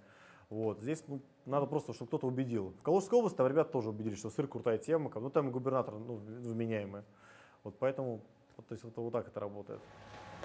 Да, этой части понятно. А второй раз, ну, не, не, не первый раз поздравляю, но не лишний раз поздравляю тебя с тем, что прошел в этом году Рубикон. Я вместе с тобой проходил какую-то часть, немножко поучаствовал в твоих сетевых баталиях вот, с троллями. ну вот. Я про Истринский сырный фестиваль, который я считаю, что уже отдельный проект, уже далеко не стартап. Вот, э, поздравляю тогда, поздравляю еще раз сейчас. И хочется инсайта, чего ждать на следующий год, то есть э, будет ли новое направление развития, не думаешь ли ты, что этот отдельный проект уже стоит ну, реально вкладывать в него серьезные деньги, чтобы это развивалась площадка? Ну, мы за свои деньги. Почему ты присаживайся? Ну, ты, может, не вставать, так задавать вопрос. А, у нас не очень формальное общение. А, по сырный, сырный фестиваль действительно выстрелил. Вот, в этом году он проводился, ну, мы там совсем немного денег потратили, вот, там 3 миллиона рублей своих. Часто уже для нас, наверное, это уже посильный вклад. А вот, прошлые годы мы и свои тратили, и там Россельхозбанк был спонсором. В этом году мероприятие финансировало правительство Московской области и ну, организовывало в принципе. Вот, я, ну, у нас вроде бы губернатор тему поддержал на следующий год. То есть в следующем году я, у нас есть уже поручение, что Фестиваль будет э, почти в два раза больше, будет два огромных шатра, а, будет 500 участников. А, мы планируем вовлечь еще больше стартапов, потому что для нас это площадка именно площадка показать, что у нас ну, отрасль развивается и дать путевку в жизнь, потому что а, сбыт каким образом выстраивается. Ну, ты сначала едешь по фестивалям, ну так у всех, ну, у всех стартапов. Сначала едешь по фестивалям, потом ты ездишь торгуешь на рынке, а потом а, ты либо открываешь магазинчик, либо поставляешь там а, уже в какую-то там или сетку, или маленькие магазинчики, потом уже в сетку идешь. То есть вот этот путь, он практически у всех одинаковый. Поэтому ну, я, это воспри... ну, я на это ну, смотрю как на возможность именно вытащить стартапы из регионов, показать им, дать возможность путевку в жизнь кому-то. Вот. И для нас это хорошо, что люди к нам едут, и хорошо для стартапа, то, что человек там, ну, засветился, как бы куда-то там многих там, у нас очень много сетей приезжает туда, сетевых магазинов там, различных там кто занимается там магазинчиков маленьких, кто занимается торговлей продуктами питания, и они в том числе находят себе э, там контрагентов и поставщиков. Вот. Кроме того, мы там развиваем выставку оборудования, ну, наверное, был, видел, а, там в этом году у нас реально было дикое количество участников, было там почти 40 экспонентов. Есть вообще? Угу, а, да. Вот, отлично. А, а, сколько сейчас времени? 20 минут. А, этого, а хорошо. Ага. хорошо. А, все, отлично. Общаемся тогда. Ну, если мы задержимся, ничего страшного. Я думаю, не, нет, если ну, нас не выгонят. Ну, да, здорово. А, действительно, э, и там еще много оборудования ну, российского э, ну, привозят постоянно. А, многие ну, специально делают оборудование производители для фестиваля, специальные предложения привозятся, какие-то маленькие, компактные, там, модульные. Вот, поэтому, конечно, будет развиваться направление. Ну, для нас это, конечно, главное отраслевое событие.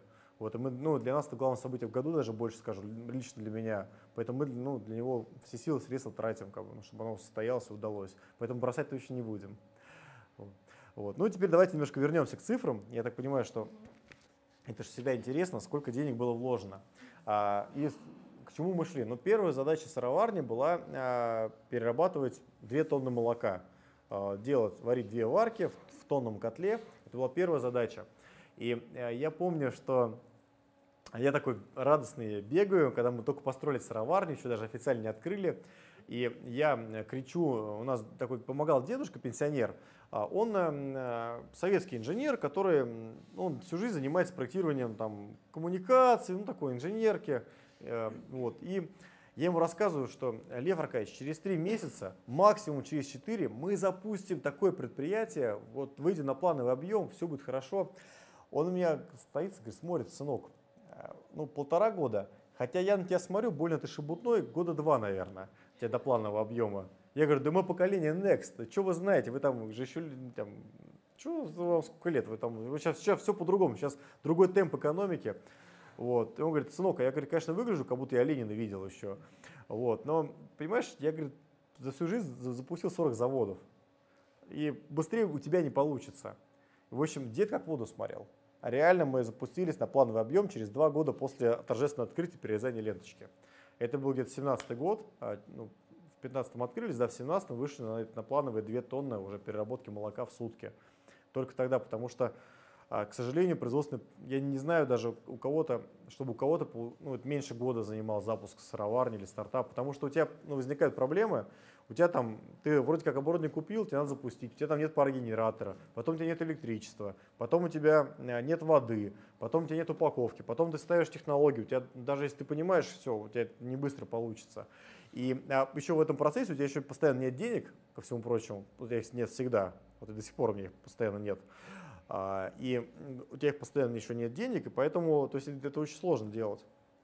Вот, ну, а, теперь вернемся, у нас сроки были вот такие, вернемся к деньгам.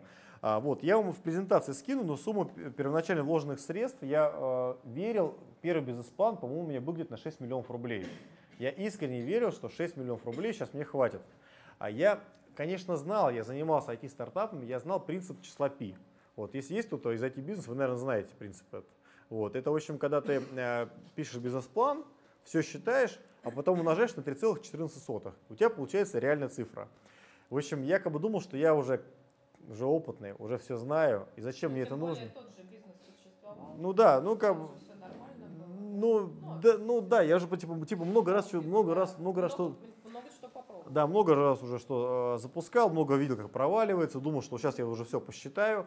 В общем, я посчитал на 6 миллионов, реальная сумма 21 миллион с половиной. Прям реально ровно число пи. Вот как бы удивительно, ну вот, э, в общем, оно работает. А поэтому, когда посчитаете, вот обязательно это, это умножьте, э, то, что у вас получится. В общем, у нас здание стоило 3,5 миллиона рублей. А, Оборудование вышло 4,5, а, при том, что все было российское, импортного почти ничего мы не купили. А 2 миллиона это ушли на электричество, внутренние дороги. Вот. Э, миллион были зарплаты до выхода на окупаемость. 1 миллион ушел на проектирование, межевание, кадастровые планы, 2,5 миллиона рублей. Это внутренние коммуникации, там электричество, свет, что включился там внутри уже, вода там провести, фильтра поставить. Это тоже важная вещь, например, потому что на сыроварне фильтра и вода должна быть очень чистая, потому что если у вас там, там кальций есть или железо, там, или не дай бог вообще бактерии попадут, то вы можете просто испортить продукт свой целиком. Полтора миллиона рублей я не могу посчитать, куда делись, как ну, рассосались куда-то. Но ты не пьешь. Да, я плохой предприниматель, просто не могу посчитать. А миллион, на миллион рублей мы выбросили сыра тогда, я помню. Вот. Ну, потом цифра дошла до нескольких миллионов уже. А, а потом была на миллион рублей доп. закупка оборудования. Мы купили дозатор, чтобы разливать а, ну, йогурт и молоко. И швейцарские формы пластиковые. Вот железные формы не пользуйтесь на два сыра. Ну, если вы посмотрите наш пресс, он у нас на два сыра. Вот если будет делать твердый сыр, не покупайте никогда железную форму. Это просто ужас. Покупайте сразу пластиковую.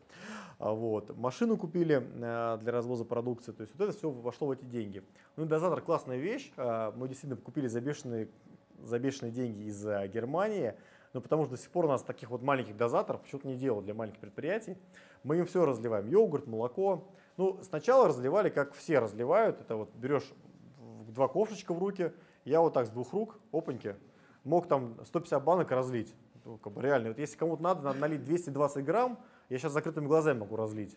И 220-250 умею разливать. А, у нас даже забавный эпизод был. А, в общем, с йогуртом связанный. Звонит, я прям сплю, в час ночи звонит телефон. А, здравствуйте, мы от Андрея Малахова, то есть как раз первый год еще работаем, мы от Андрея Малахова из «Пусть говорят», ну, «Пусть говорят» еще был.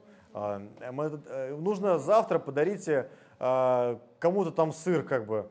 Я думал, что розыгрыш, как бы, но опять думаю, ну, надо проверить.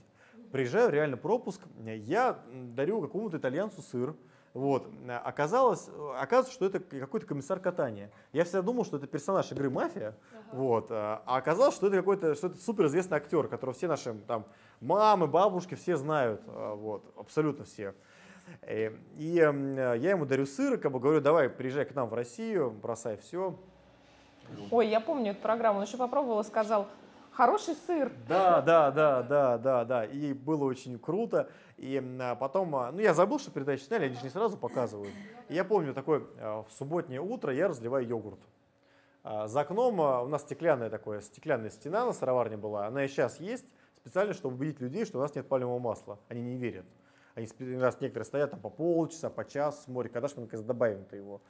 А, все думаю, что у нас где-то прям пальма там растет, что мы с которой качаем там пальмовое масло в сыр. А, и а, такой рассвет, э, прям вот эту сцену прям в принципе достойный финал Игры престолов. Я разливаю йогурт, смотрю, светает, и стоит там машин 40, наверное. Еще светает, и там человек там 100 стоит, ну просто, которые за сыром приехали. И как бы такой мне стук по плечу, и тут коллеги говорят, слушай, ну ты шеф, это, наверное, к тебе приехали. Выталкивают меня из здания, закрывают дверь, как бы я там с народом общаюсь. Ну, мы торгуем сыр, мы тогда продавали сыр, у нас такая бытовочка была прямо на сыроварне, в которой моя мама работала. Вот, она вышла на пенсию, никогда не работала продавцом, но от безысходности стала как-то продавать сыр, потому что ну, деваться-то некуда, как бы, деньги я занял все, как бы, вот, ну, можно со мной, конечно, не общаться, как бы, но деньги не вернуть, как бы. Поэтому мама стала за прилавок, вышла на пенсию и стала продавать сыр. Вот, а когда безысходность, как бы, очень хорошо работают навыки ну, продажи, там, всего, ну, заработка денег. И мама прям реально увеличила продажи на, на 150%. Они там с Полинкой продавались, ну, с супругой, с Пелагеей, а продавали сыр. Вот, ну, мы всем этим людям начали продавать сыр. У нас сыра хватило где-то минут на 40. Еще пару часов мы торговали йогуртом. А это потом... после Малахова. Это после Малахова, да. И, и вот тут вот моя ремарка будет. В этом сила пиара. Вот он, в любом, в любом таком пиаре, да, в, любом, э, в любой стратегии есть magic когда тебя могут заметить, когда происходит что-то, что ты ну, не спланируешь, но тебе для этого нужно совершить определенное э, количество действий, вот просто твоих личностных. Ну, наверное. Да, да. В этом вот весь мэджик. Вот, и потом, э, ну, к нам и так люди приезжали, но это был просто вау. И потом э, через два часа как бы, ну, ничего нету. И я людям стал, ну, а люди приезжают, им же нельзя как бы сказать ничего нету. Я начал говорить, сыра нет, йогурта нет, но есть отличная экскурсия. И стал рассказывать, как мы там, ну, что-то что там вспомнил из истории, что-то там, что-то придумал. Ну, иногда приврал, конечно, всякое бывало. Вот. И что начал рассказывать. И людям стало нравиться, они стали по субботам приезжать. И я стал с ними общаться про эти экскурсии. И до сих пор у нас экскурсии проводятся. У нас сейчас их ведет моя сестра Евгения. Можете приехать, она что-то вам расскажет, как, как производится у нас сыр. Вот, я, э, а ты деньги-то ей отдал? Деньги, да, за квартиру отдал в прошлом году. Она и, уже... и, и, и нанял работать. Да, и нанял работать, да, экскурсоводом, но она как бы, ей нравится, она там рассказывает. У нас семейное предприятие, мама за прилавком, пятницу, субботу Женька рассказывает, как мы там сыры варим. То есть, ну, папа доски для сыра делал, ну, в общем, такое, все, все, все пределы.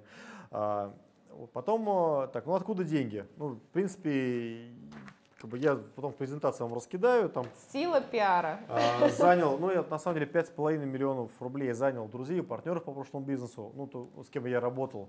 Вот, ну как бы у них было понимание, что я отдам. 2 миллиона сестры занял, полмиллиона брата, вот сейчас я смотрю цифры, 3,5 квартира, вот это не надо делать. Миллион были накопления, 2 миллиона я продал Toyota Mercedes, 2 миллиона распродал все, что было из IT-бизнеса, все, что можно было продать. Почки, кстати, как выяснилось, они очень недорогие, они много за них не выручишь. Э, в плохие дни я узнал, сколько стоит. 10 э, тысяч евро максимум дадут. Поэтому меня это не спасало. Вот и в аграрном стартапе вас тоже не спасет. Вот. И 6 миллионов рублей принес именно краудфандинг. А, вот. А вот. Потом здесь есть, почитайте, я раскидаю презентацию, э, импортозамещенный, да, да, без проблем. Вот, и объем выпуска в месяц. Вот. Теперь по, по то, что я рассказывал. Вот а, весна 2016 года мы а, делали не 2 тонны, не 200 килограмм в день, а делали всего лишь тонну 200 а, в месяц, когда уже ну, начали со швейцарцами снюхались, а, и 4000 банок йогурта. Осенью 2016 года делали 2,5 тонны сыра в месяц и 10 тысяч банок йогурта. И потом так планово стали расти. У нас где-то примерно темп роста где-то 200, ну, 200% каждый год, пока мы его держим. Не знаю, пока не упремся в потолок. Вот почему все получилось, я даже сейчас вот покажу. Вот, вот проверки налоги ноль. К нам просто никто не ходит. А к нам, слава богу, не приходит. Да, я, я прям чувствую вопрос. А Роспотребнадзор? А Роспотребнадзор ни разу не был. Почему? Почему-то. Не обязано. Не обязано. Ну, нет, не обязано. Там мораторий на проверки.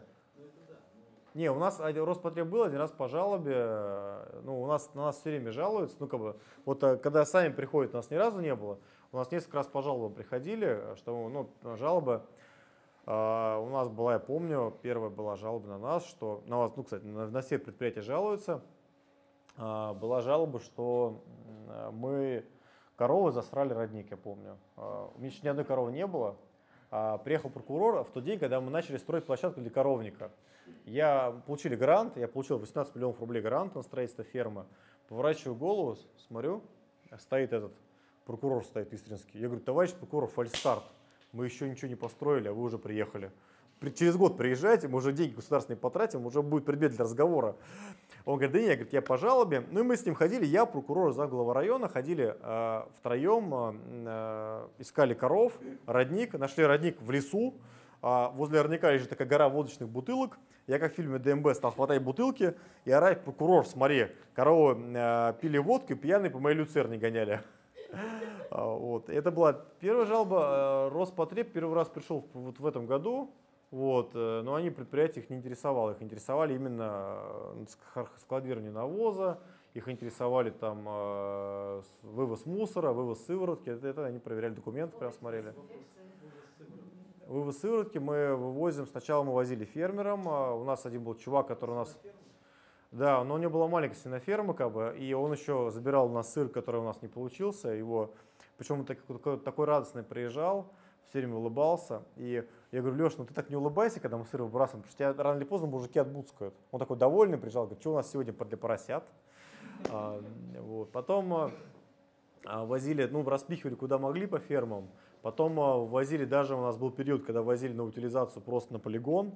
А сейчас мы перешли ну, этап, когда к нам стал приезжать, у нас появилась бочка 25-кубовая, мы ее наполняем, охлаждаем а, сыворотку, нап- наполняем ее, и у нас забирает а, Гагаринка сверхмолоко, которое вывозит ее на сушку, и все. Мы получаем за это 25 рублей из 25 тонн. Ну, 25 не тысяч рублей, а 25 рублей рублями. Вот я, я наверное, открыл коммерческую тайну, простите, дорогие гагаринцы. А, вот. И вот они у нас забирают. Вот, вот. Это, это- это вот так устроено. Роспотреб не приезжал. Вот. Ну, если он приедет, наверное... Должны были проверить или ХАС, или как это производственный контроль. Нет, у нас есть э, какой-то хас, мы даже что-то там написали. Вот. Ну, что-то написали, какие-то заплатили людям, им что-то помогали делать. Вот. Но если уж там откровенно сказать, я помню ваш вопрос, слушайте, у нас ни одно пищевое предприятие не соответствует нашим санитарным нормам. Если санитарный врач приедет, он и наше предприятие захочет, если закрыть, он закроет. Если захочет он Эрмон закрыть, он закроет. Захочет он Данон закрыть, он закроет, потому что их выполнить нельзя. У меня коллега из Германии, а я помню, что я как- как-то как у нас было, а мы или ХАС мы внедряли, я ему, короче, дал, а, распечатал, дал Санпин почитать, и он ушел. Утром встречаюсь, у него такие красные глаза, он человек не спал всю ночь, как бы, у него дрожат руки, он, он меня встречает и говорит, слушай, это же нельзя выполнить. То есть это невозможно выполнить, ну поэтому он, в принципе, но знаете, как у нас, например, по отрасли, могу сказать, какая э, ситуация. У нас ну, в Союзе, наверное, 150 предприятий уже, и э, проблема вот именно, ну, когда докапываются и закрывают за это предприятие, ни разу не было. Если бы она была, мы бы реагировали, там, боролись с этим, но обычно как-то всегда это, ну, в крайнем случае выписывается штраф, там, тысяча, там, две тысячи, там, пять тысяч рублей, там, и все отстают от тебя. То есть они сделали свою работу, ты заплатил штраф, и все счастливы. Вот. И обычно это вот так делают, потому что ну, обычно тоже люди. И, э, например, очень часто ты единственный работодатель у себя- в селе, и тебя никто не закроет. И органы власти, вопреки как, ну, устоявшемуся мнению там, многих там, москвичей, жителей там, городов, там, они в целом, как, ну, ты же там единственный, кто что-то ковыряешься. Тебя закрывать, ну, ну стар- будут стараться тянуть до последнего. Или не закрывать, или там, ну, постараются, там, ну, как ты как, прибери что-нибудь, там, мы потом приедем, там, потом, потом проверим. То есть это вот, ну, есть ну, очень часто человеческое отношение. Вот, поэтому... Союз сейчас не вовлечен в этот в гильотину. Гильотина не касается Санпина, Санпин принят в 93 году. Мы, да, э, с- к сожалению, это так. Мы, мы это, понимаете, это а, реально у нас пока не хватает лоббистских возможностей. Мы, это, во-первых, дорого, это нужно переписывать весь Санпин, это нужно войти... Но сейчас есть техрегламент, и можно вместо Санпина использовать техрегламент, намного мягче. Ну, понимаете, в чем дело там? это там все, всю эту нормативную базу ее нужно все пересматривать, да, и это, это, это, очень, это очень серьезный уровень и финансовый, да. Вводы тех регламентов таможенного союза, они более современные и более такие мягкие, описательные. Вот я тут с местными все время разговаривал, он не хотел читать, что ну, а они когда приходят, они по Санпину читают, тоже проблема. Но с другой стороны, Санпин тоже действует, поэтому они с удовольствием читают Тихралин, но если хотят и Санпин почитать. Ну, поэтому здесь такая сложность, знаешь, мы пойдем, знаете, мы идем по принципу, наверное, проблему решать по мере их поступления. Вот у нас, когда будут какое-то предприятие закрывать, мы начнем борьбу тогда.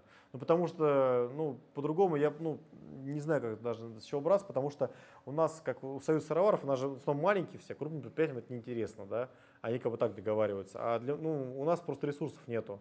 Мы с трудом себе, ну, сейчас мы образовали уже, отрасль более-менее потихонечку выстраивается, и мы там наняли исполнительный директор, у нас он теперь даже есть, который там на совещания ходит. Э, у нас одна из задач стоит, ну, это одна из приоритетных тем, но она сложна. То есть надо понимать, что там у, единственное, там у пекарей получилось там небольших, но они там долго боролись за это. То есть там это, это длинная борьба, это не один год, не два. То есть надо посмотреть правде в глаза. А проверки на, а, да, нет, нет, налоги мы платим, это проверки. А у вас какая форма хозяйства? У нас э, КФХ, крестьян-фермерское хозяйство, ну и как ИПшник то же самое. Но лучше регистрировать КФХ, потому что вы сразу по умолчанию сельхозтоваропроизводитель. И это иногда помогает, как выяснилось. А, я регистрировал КФХ, потому что сразу планировал строительство коровника. И э, сначала было налоги по ошибке, я не, не заполнил бумагу, была общая система, это была страшная ошибка, потому что это кучу налогов заплатили, и очень сложный был отчет.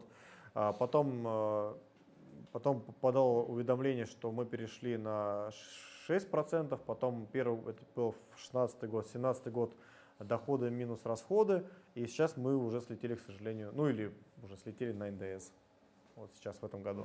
Сейчас э, объем, да? Ну да, то есть там потом уже планка, да, да, да, выручка там перевалила за год больше 150 миллионов она перевалила и уже автоматом переводит на НДС. А когда вы прошли точку безубыточности, через сколько времени? Не, безубыточности, вот это хороший вопрос, потому что обычно говорят, а когда вы купили, мы не купили до сих пор, а вот, потому что ну, все, что, все, что зарабатывается, тратится, набирается еще дополнительные кредиты, мы плавно идем на дно кредитной ямы. А, ну, это СБА любого аграрного предприятия. А, вот. А точка безубыточности была почти сразу, потому что денег-то не было, и надо было продавать йогурт. И помните, я уже рассказывал про это, что главный секрет компании давно – йогурт. Вот вообще свежая молочка в стартапе, она хорошо помогает, потому что а, это деньги сразу сейчас здесь. Ты можешь заправить там машину, там, заплатить квартплату. Ну, то есть это не надо ждать, когда сыр. Сыр сложно, объективно. Чем тверже сыр, тем сложнее чем там больше требований к молоку, объективно. Моцарелла, ну, йогурт, ну, грубо говоря, главное, чтобы молоко белое было. Вот, там, для моцареллы уже там гораздо сложнее, там. Для там, твердых сыров это уже прям отдельная категория прям молока. Для пармезана это вообще там даже кормить нужно по-другому коров. То есть, то есть вы в дальнейшем подбирали по породам коров, да? По жирности? Нет, нет, нет. Порода, это знаете, порода вещества влияет. Ну, из породы, грубо говоря, делится на две категории. Там ну, если совсем все упростить, это черно-пестрые, черно-белые коровы, ну, такие молочные, а, которые очень требовательны к рационам. А, и есть там бурый скот, бурый, красный, все остальное. Вот, все остальные коровы, там и джерси там где-то вот бегает еще маленькая. Вот, это э, все остальные, которые проще коровы. Вот, а это, ну, хороший, ну, главное в коровах как кормить, как они заботятся, да. Но для стартапа, прям вот, если вы там хотите свою ферму, то просто про черно-пестрый забудьте сразу. Потому что это, ну, это нужно хорошую квалификацию иметь, там, хороший корма уметь заготавливать, хороший там, ну, уметь со стадом работать. Ну, это сложная корова, вот, которая дает, она дает много молока. Она реально там у нас, например, нам часто, мне часто говорят, что, слушайте, ну, мы даже спорили там с э, преподавателем Тимирязевской академии на молочном форуме, которая встала и кричала, что вы знаете, что а, вы сейчас э, сыр делаете с молока галштинской породы коров, но это черно-пестрая, а, а его пармезан нельзя сделать. Вот на что я сказал, слушайте, ну вы купите билет до Пармы, слетайте, посмотрите, какие там коровы. Вот. Вот. Но у них просто и климат другой, и как бы уровень психологический очень часто высокий. Вот. Но для стартапа, ну, у нас это бурый скот только и все. Ну, там Симентала, Сычевская, там, не знаю, там, Джерси, ну, Джерси дорогая, не подойдет, там, и тоже сложная корова там, не знаю, швейц, там, швейцы какие-нибудь. Вот для старта самое оно. Всегда можно сдать на мясокомбинат, ну, хотя бы колбаса будет. Вот. Так что дальше. Да, давайте. А в начале вашего пути какой вид сыра вы выбрали? И сколько у вас сейчас? А, сначала моцареллу делали, потом а, стали делать какой-то там мягкий выдержанный сыр, называли его а, аналог Толеджо или сыр Стародубровский. Вот. Но аналог Толеджо, потому что у нас там а, мы завели с дуру э, красную плесень, ну, она, ну, брейву бактерию, но она в простонародье называется красной плесенью. И она такой стала давать сильный аромат, цвет, поэтому мы решили, что у нас, наверное, Толеджо. Вот. И такой мягкий сыр делали. А потом стали делать полутвердый так периодически, потом у нас стал периодически получаться, и стали так его варить, полутвердый, твердый. А, делали еще, делали еще горгонзолу, э, классный сыр, хорошо у нас шел, но, к сожалению, в маленькой, на маленькой сыроварне вы можете делать, ну, все там, и там горгонзолу, там лишь бы камер хватило.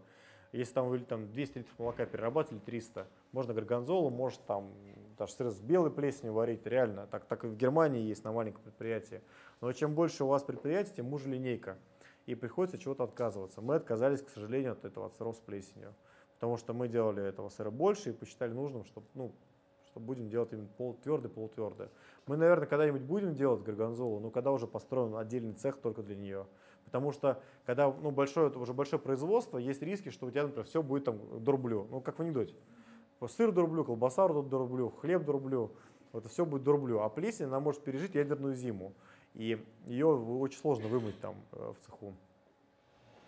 А еще у нас вопрос. А был вопрос, а, вот на ваш сейчас объем, вы молоко вот, целиком себя сами обеспечиваете? Нет, мы закупаем, так у швейцарцев закупаем. А тут но... коров никто не работает? Да, у нас 100 э, голов коров, сейчас где-то у нас там порядка 40 там, дойных, э, мы доем ну, боюсь соврать, наверное, литров 600 сейчас. Ну, не, у нас 35 доек, где-то литров 600 мы доем. Остальные сейчас нетели, которые вводятся уже, они телятся, и мы потихонечку тоже вводим стадо. То есть мы только в начале пути коровника, поэтому там много чем похвастаться я не могу, как бы могу сказать, что мы много денег потратили на него.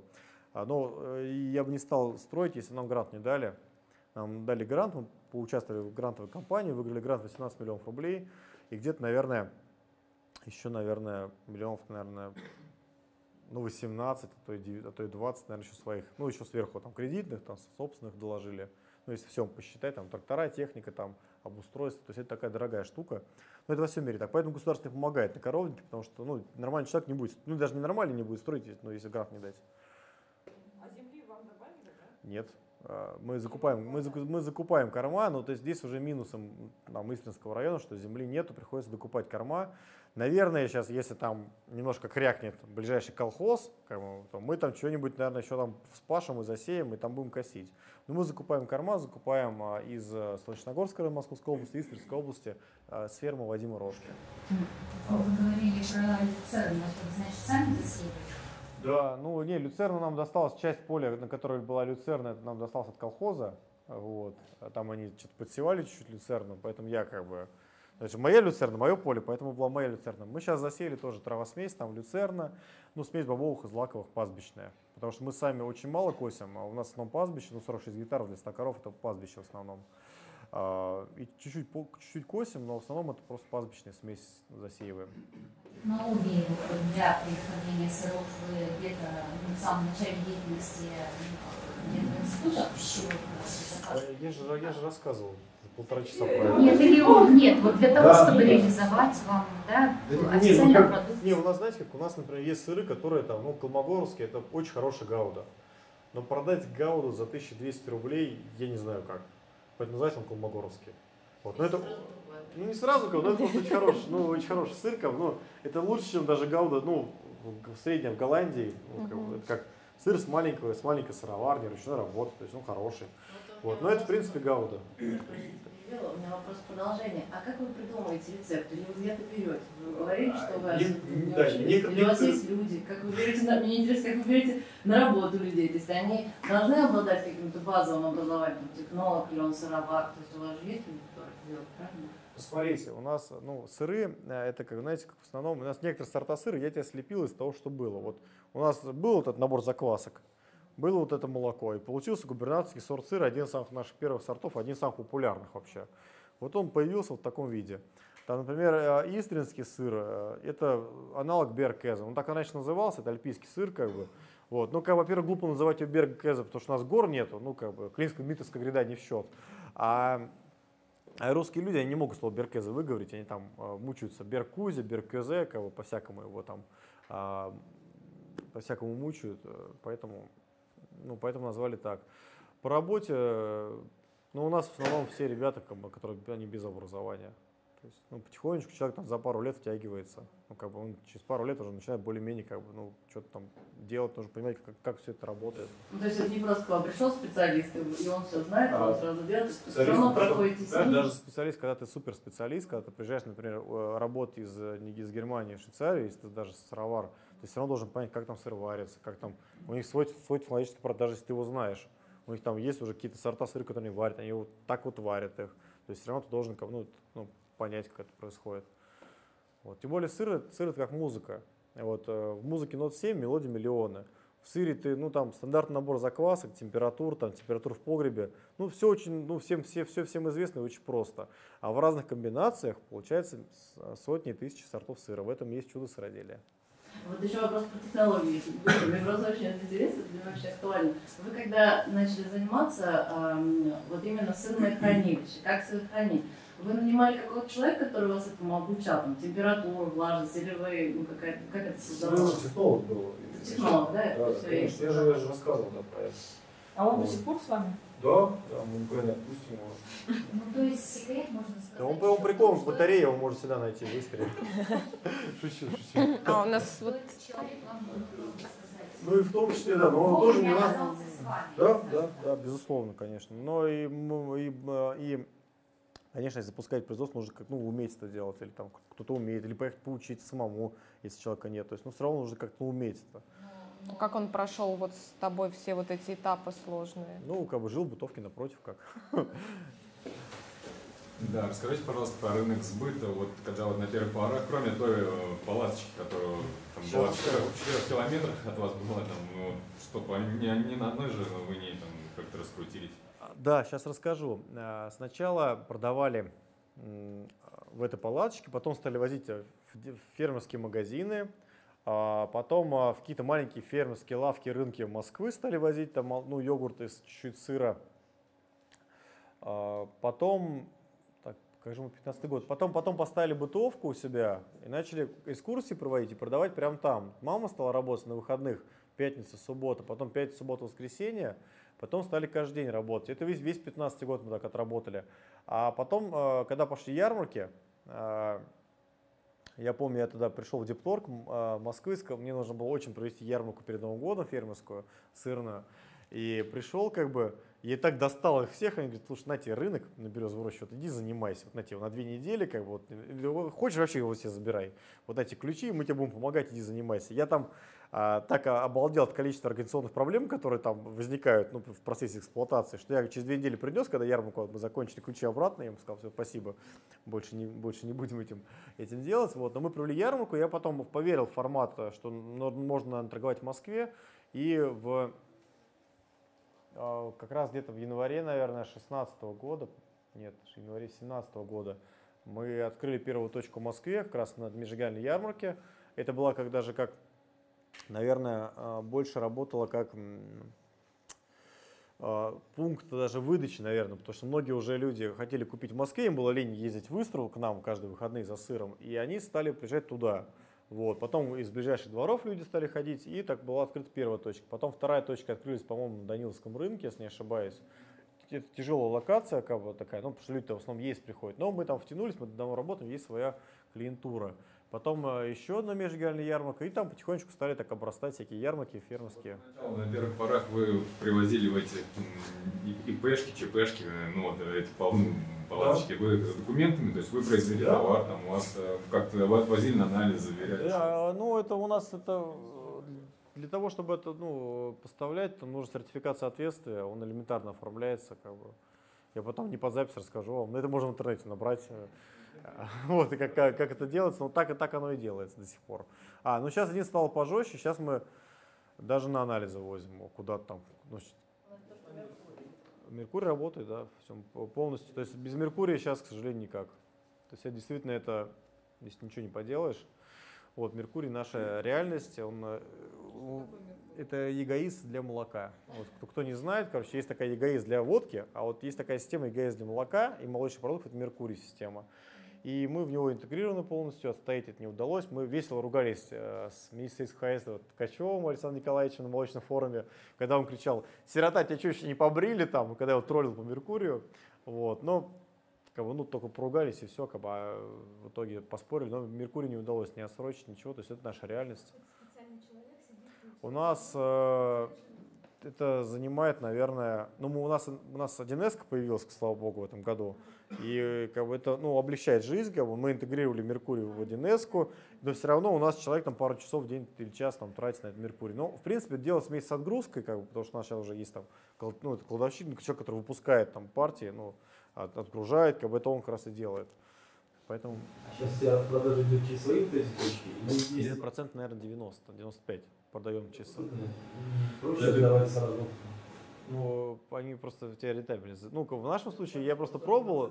Не, а, ну, мы где-то мы где-то укладываемся. Ну, у нас внутренний норматив есть такой, ну, внутренний где-то, внутри он сидит. А где-то 20% мы должны укладываться от, там, например, там, стоит 1000 рублей, вот 200 рублей должны быть торговые расходы. Или, или меньше, там, лучше меньше, там, ну, 15, там, 12 процентов, чтобы мы укладывались. Это как раз это наша маржа вот здесь сидит, вот то, что мы укладываемся больше 20 процентов. И себестоимость сыра у нас где-то вот раньше, вот я сейчас, ну, здесь, э, я два года назад составлял список себе, ну, себестоимость, у нас где-то 800 рублей она была. Сейчас, наверное, 730 где-то рублей, может 720, но мы не считали, честно говоря, как бы у нас считал банк, и мы даже потом приняли это, я не помню, какая величина, но мы ее посчитали, потом 730 рублей, по-моему, у нас э, сейчас. И мы посчитали, что это, он даже банк лучше, чем мы посчитал нашу себестоимость, потому что они реально все там. Да вы сидите, не Нет, у меня поезд. А, э, хотел спросить, вот шести вас фестиваль, да? Нет, фестиваль от трех месяцев до полутора лет. Вот афинер сколько раз проходит? То есть сколько у вас приходится счищать плесень? Это я вам не скажу. Я же могу, я, я так много чего рассказал. Больше, чем нового инспектора знает. Сколько это раза два-три проходит, он или нет? Я не могу сказать. Не обижайтесь. Я технологический секрет не могу рассказывать.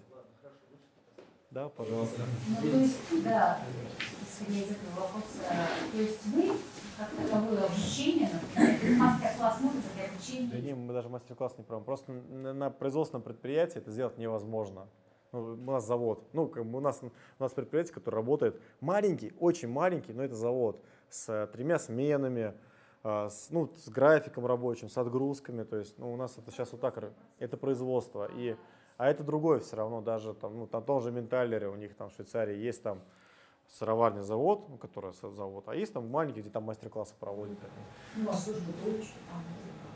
Бутылочки, да нет, ну, Может, там за стеклом стоит это. Сколько вы считаете достаточно по времени, да, чтобы ну? Чтобы человек въехал, ну, на практике полтора-два года.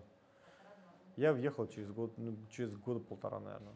Только, ну так, чтобы понимать. Я не могу, я многие вещи не могу объяснить. Я не, я не могу, знаете, я не могу объяснить, например, есть многие вещи через руки доходят, потому что я, например, не могу объяснить, как там, как зерно, как, ну, не зерно, когда колее дошло, там, как, как, как его там, как, как, я не могу объяснить, я могу как бы вот сказать, что оно дошло, а объяснить я не могу, поэтому я много чего не смогу объяснить.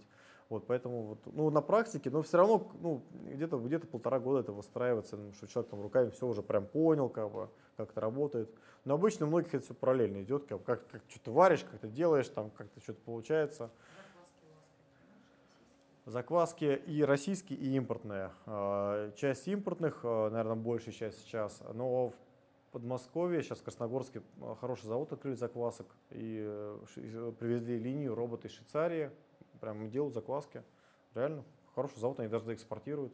У них основная линейка это, конечно, советские сыры, там и всякие йогурты, твороги. Вот это прям они прям здесь профи. Они даже экспортируют закваски. Союз Агросна, по-моему, называется. Вот, углички, закваски, так, ну, они не очень стабильные. Там просто это не это одна история, а какой-то заводик, кто закваски делает, это совершенно другая. Вот это он там, как мы не пробовали, но по качеству говорят, что они не очень. Вот, а вот Союз Агросна попробовать хорошие закваски. А можно спросить, а марки ваши, мы, честно говоря, не пробовали ваши. Вот, и, э, да. Э, как, как их, э, как его отличить, вот если приехал там Если приехал там, например, на Даниловский рынок или где вот вы говорите, вырос... А, Истинское сыроварня, Олега такие красные буквы. Там Нет, в Истре понятно, я имею в виду. Нет, на Даниловском, там прилавка, и моя фотография висит. Но единственное, что э, в депо, да, там есть, не в депо, есть э, э, где э, крупная такая оптовая база, как в, ну, Румянцево. Фудсити. О, Фудсити. На Фудсити даже вообще крутая тема. Там есть негодяи, которые э, продают контрабандный итальянский сыр. Ну ладно, что они продают, с этим можно смириться. Так они его зачеркнули пармезан, написали истринский, повесили мою фотографию. Как бы. И они, представляете, продают эту итальянскую помойку под видом нашего истринского сыра. Но на самом деле это говорит о том, что мы ну, что-то значит у нас получается. Когда тебя начинают копировать, итальянский сыр стали пармезан стали. Что-то там такое? Да, нет, у нас, у нас просто у нас маленькая же сыроварня. То есть она как бы как, как заводик, но она маленькая. То есть это у нас нет никаких там упаковок, то есть просто головки сыра желтые. Поэтому их очень трудно, очень легко подделать. Э, недоброжелателей было много? Они пишут постоянно, но обычно это в основном у нас э, две категории, кто по нас пишет жалобы. Но э, в соцсетях, как бы это, это я к ним давно привык, это собака, которая лайкает, лайт, она не кусает. Слушай, у меня у нас... в соцсетях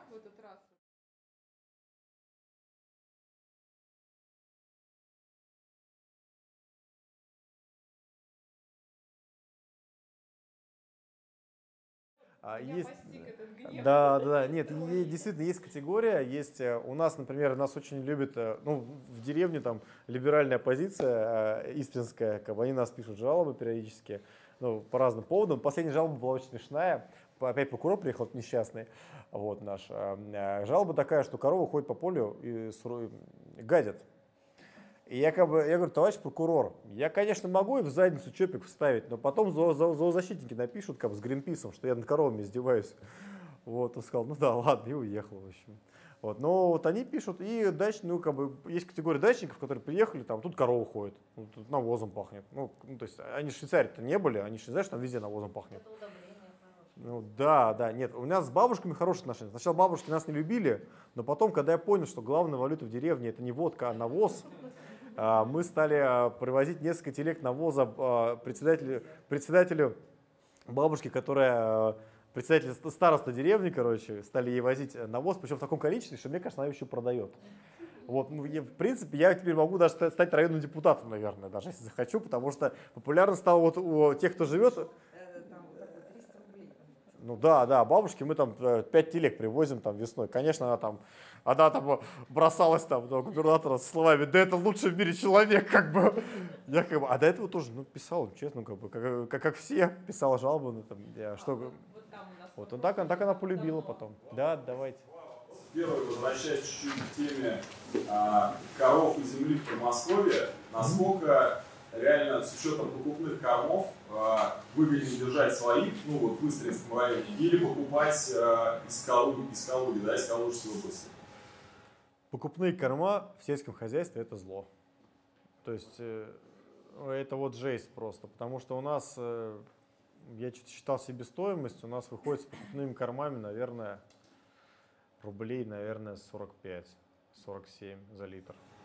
То есть может быть дешевле брать молоко из соседних регионов, а, получается, и сконцентрироваться на развитии именно ну, завода, там, производства да, дальше. Ну, на тот момент, когда мы, да, да, я понял вопрос, на тот момент, когда мы начали строить коровник, у меня не было никакой альтернативы, где взять молоко. И второе, как бы для определенных видов сыра, там, для пармезана, нам нужно, чтобы был определенный рацион.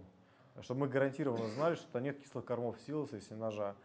Да, иначе у, нас, иначе у нас будет позднее вздутие сыров проблема. И второе, мы свою ферму, мы понимаем, что себестоимость очень высокая, мы хотим пройти биосертификацию, получить органический сертификат и запустить из этого молока отдельную линейку, там, биосыров, которые будут там, на 100 на 150 рублей дороже, вот, или там, на 200, может быть, даже за килограмм. Но они позволят как раз э, ну, вот эту вот разницу в цене как бы компенсировать.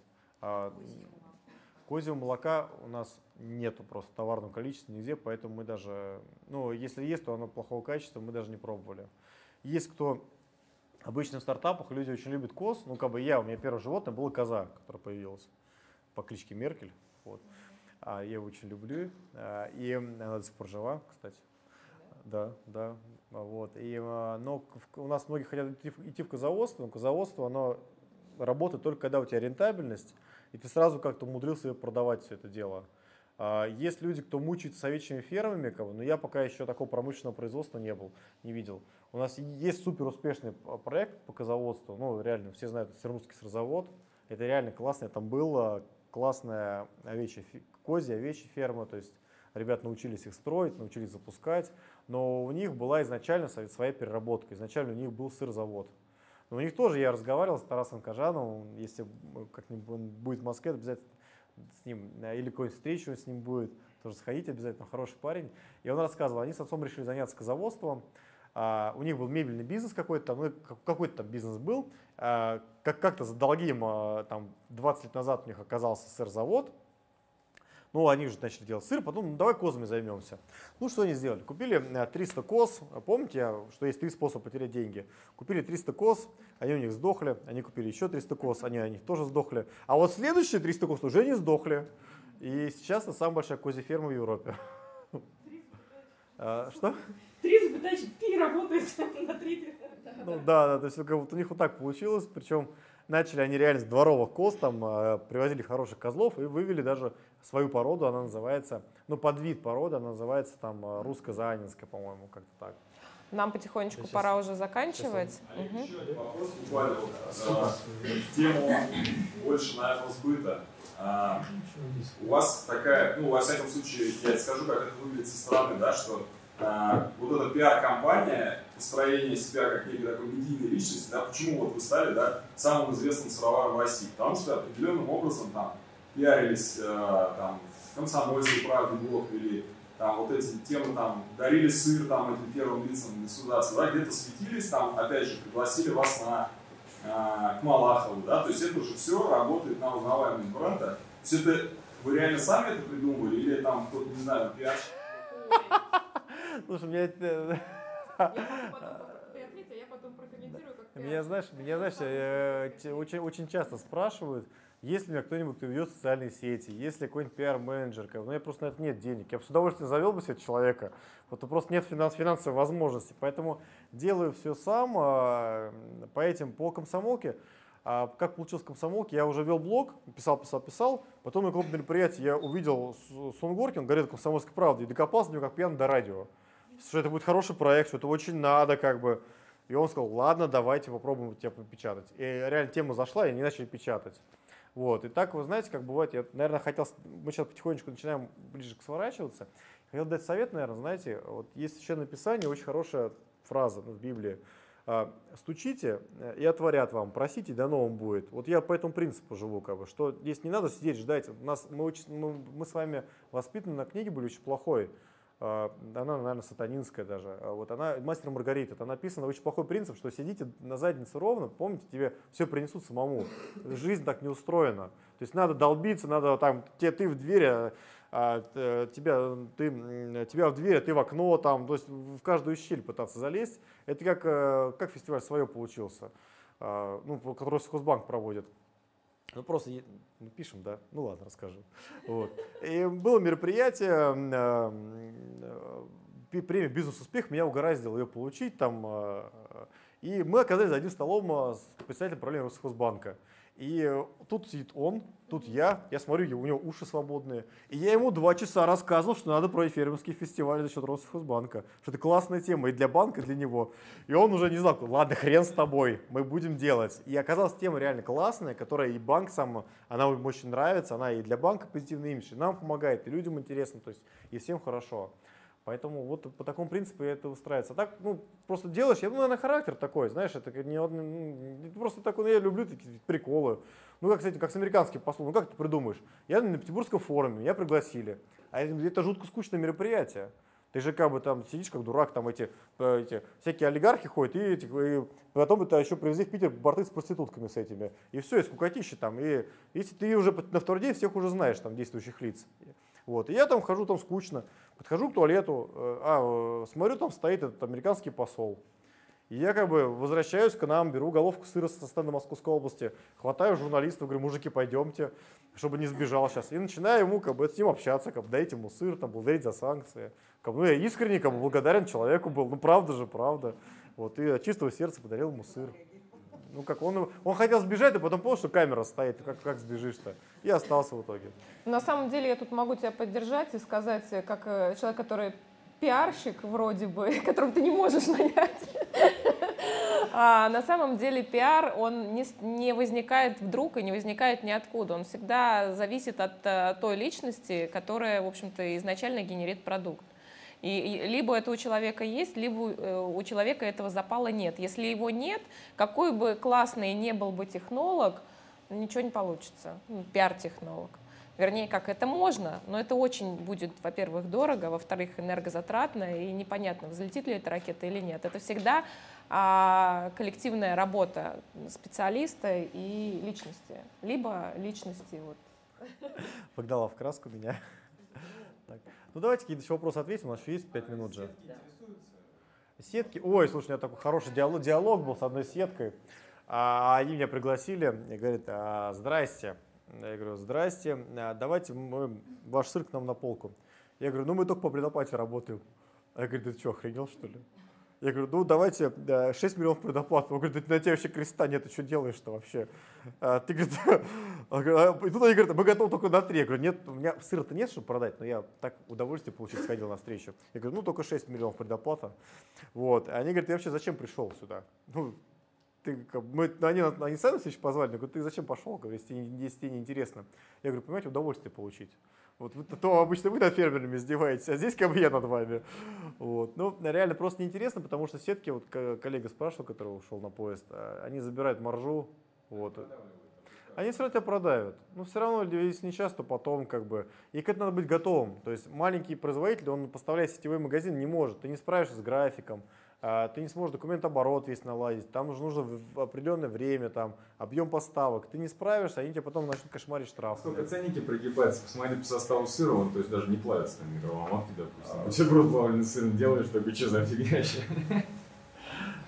Ну так вот, да, бывает, они постоянно, то есть будут, будут давить, как бы здесь, ну, они как так мир устроен, они акула, а мы маленькие рыбки, которые не питаются. Надо просто понимать, что ты ну да, если ты будешь покрупнее рыбкой, то как-то можно уже с ними, а так маленьким ни в коем случае. Мы не готовы к этому реально сейчас. А, тут может быть другой вопрос, что это хорошо, что вы все, скажем так, да, а, как бы есть ваша а, да, аутентичность, вы вот как производители, вас знают как производители, да, вашим торговым Не то, что на прилавке там 40 сортов сыра, не знаю, что ну, здесь, здесь, здесь у каждого свой путь. Но все равно классно, когда к тебе сетка приходит, а нет пик-сетки.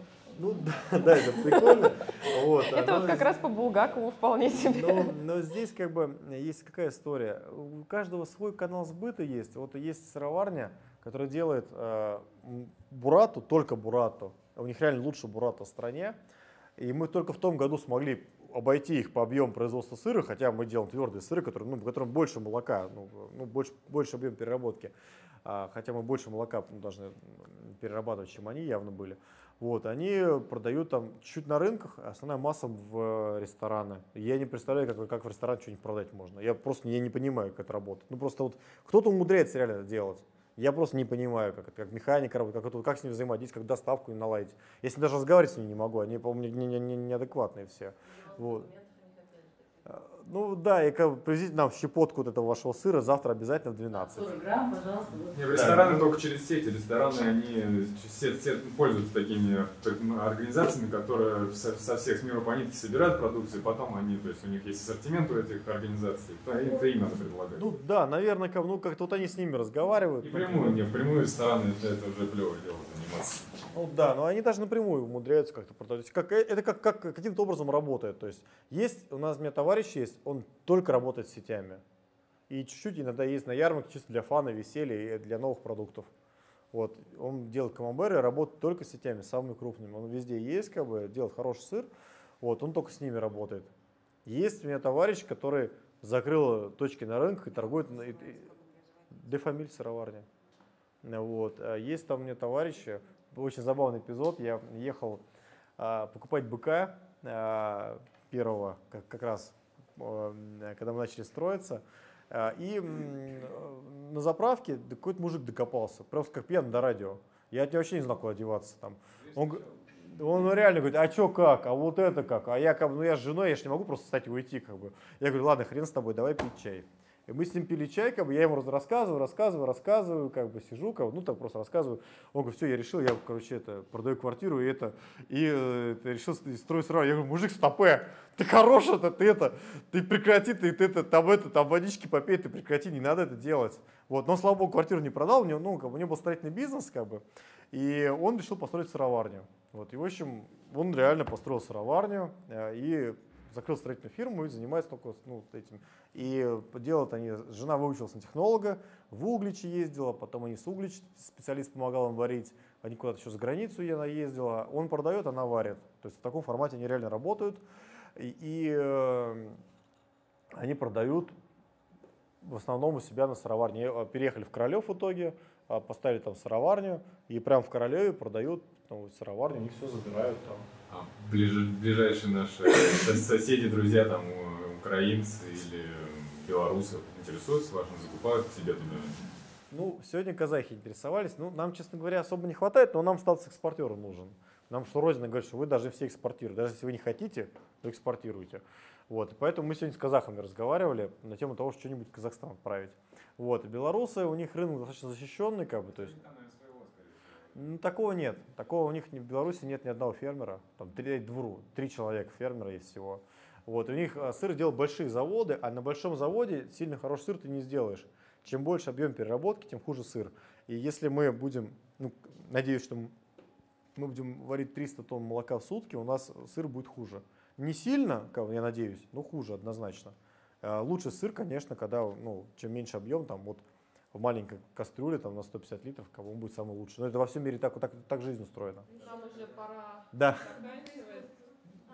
Что? А сколько у вас сейчас человек? А, общий коллектив, ну, человек 100, наверное. Но это вместе с продавцами, это не, не сыровар. Нет, на сыроварне 20... Не,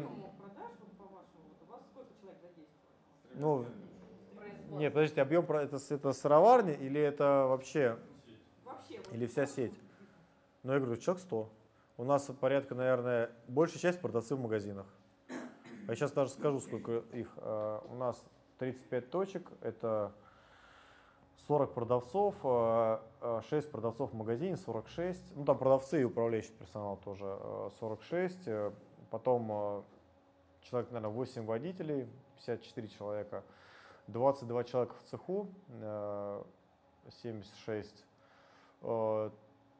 электрик, вот это, кстати, тот человек, вы думаете, что, ну, на самом деле предприятие, да, он самый важный, предприятие может работать без технолога, оно может работать без шефа, оно может работать без многих сыроваров, без, без кого угодно, но без электрика оно не работает, как у нас выяснилось. То есть ну, мы его очень бережем, кодируем все время. Вот. И человек всячески это, оберегаем его, пылинки с него сдуваем, хорошего электрика. У нас сейчас три, но толковый один. А, ну, что? А, ну, как бы у нас же, ну, периодически он в творческие отпуска уходит там. Работу же не должна вставать, как бы. Вот, поэтому. А. Ну, реально, мы, я шучу, он реально не пьющий, это я пошутил. А просто, ну, ну, у нас там работы много, там всякие проводки, провода. Мы запускаем сейчас новый цех, поэтому сейчас три в штате работает человека. Вот. Нас уже сейчас да, будут все, выгонять. выгонять. Да. Да. Друзья, спасибо большое. Да. Я в соцсетях есть, что подписывайтесь, а, Сирота Олег. Да, подписывайтесь на Олега, подписывайтесь на нас. Давай выберем самый интересный вопрос. Даша, выбери сама, я не могу. Всем, мне все а. вопросы понравились. Вот вы всегда так делаете. Ну, давай все-таки ты. Нет, давай ты. Я не могу. Мне все вопросы понравились, мне было очень интересно. Вопросы действительно очень классные, очень интересные. Ну, может, вот мы девушке подарим? Давайте. Давай, дари. Да. Ура! Да, да спасибо. Ой, ой, ой, микрофон вышел. Микрофон мне не дарится. Микрофон нужно вернуть. Да, он 300 евро стоит. Олег, тебе у нас тоже такая же О, игра. Спасибо. Как раз на играть. 6 человек. С детишками у тебя 4 Супер, детишки. Спасибо. спасибо. Спасибо, друзья. Спасибо большое. Спасибо тебе большое. А можешь сказать что-нибудь зрителям? А, друзья, мотивационное. А, идите вперед к своей мечте. Если не можете идти, ползите. А если не можете ползти, ложитесь по направлению к ней, и у вас все получится.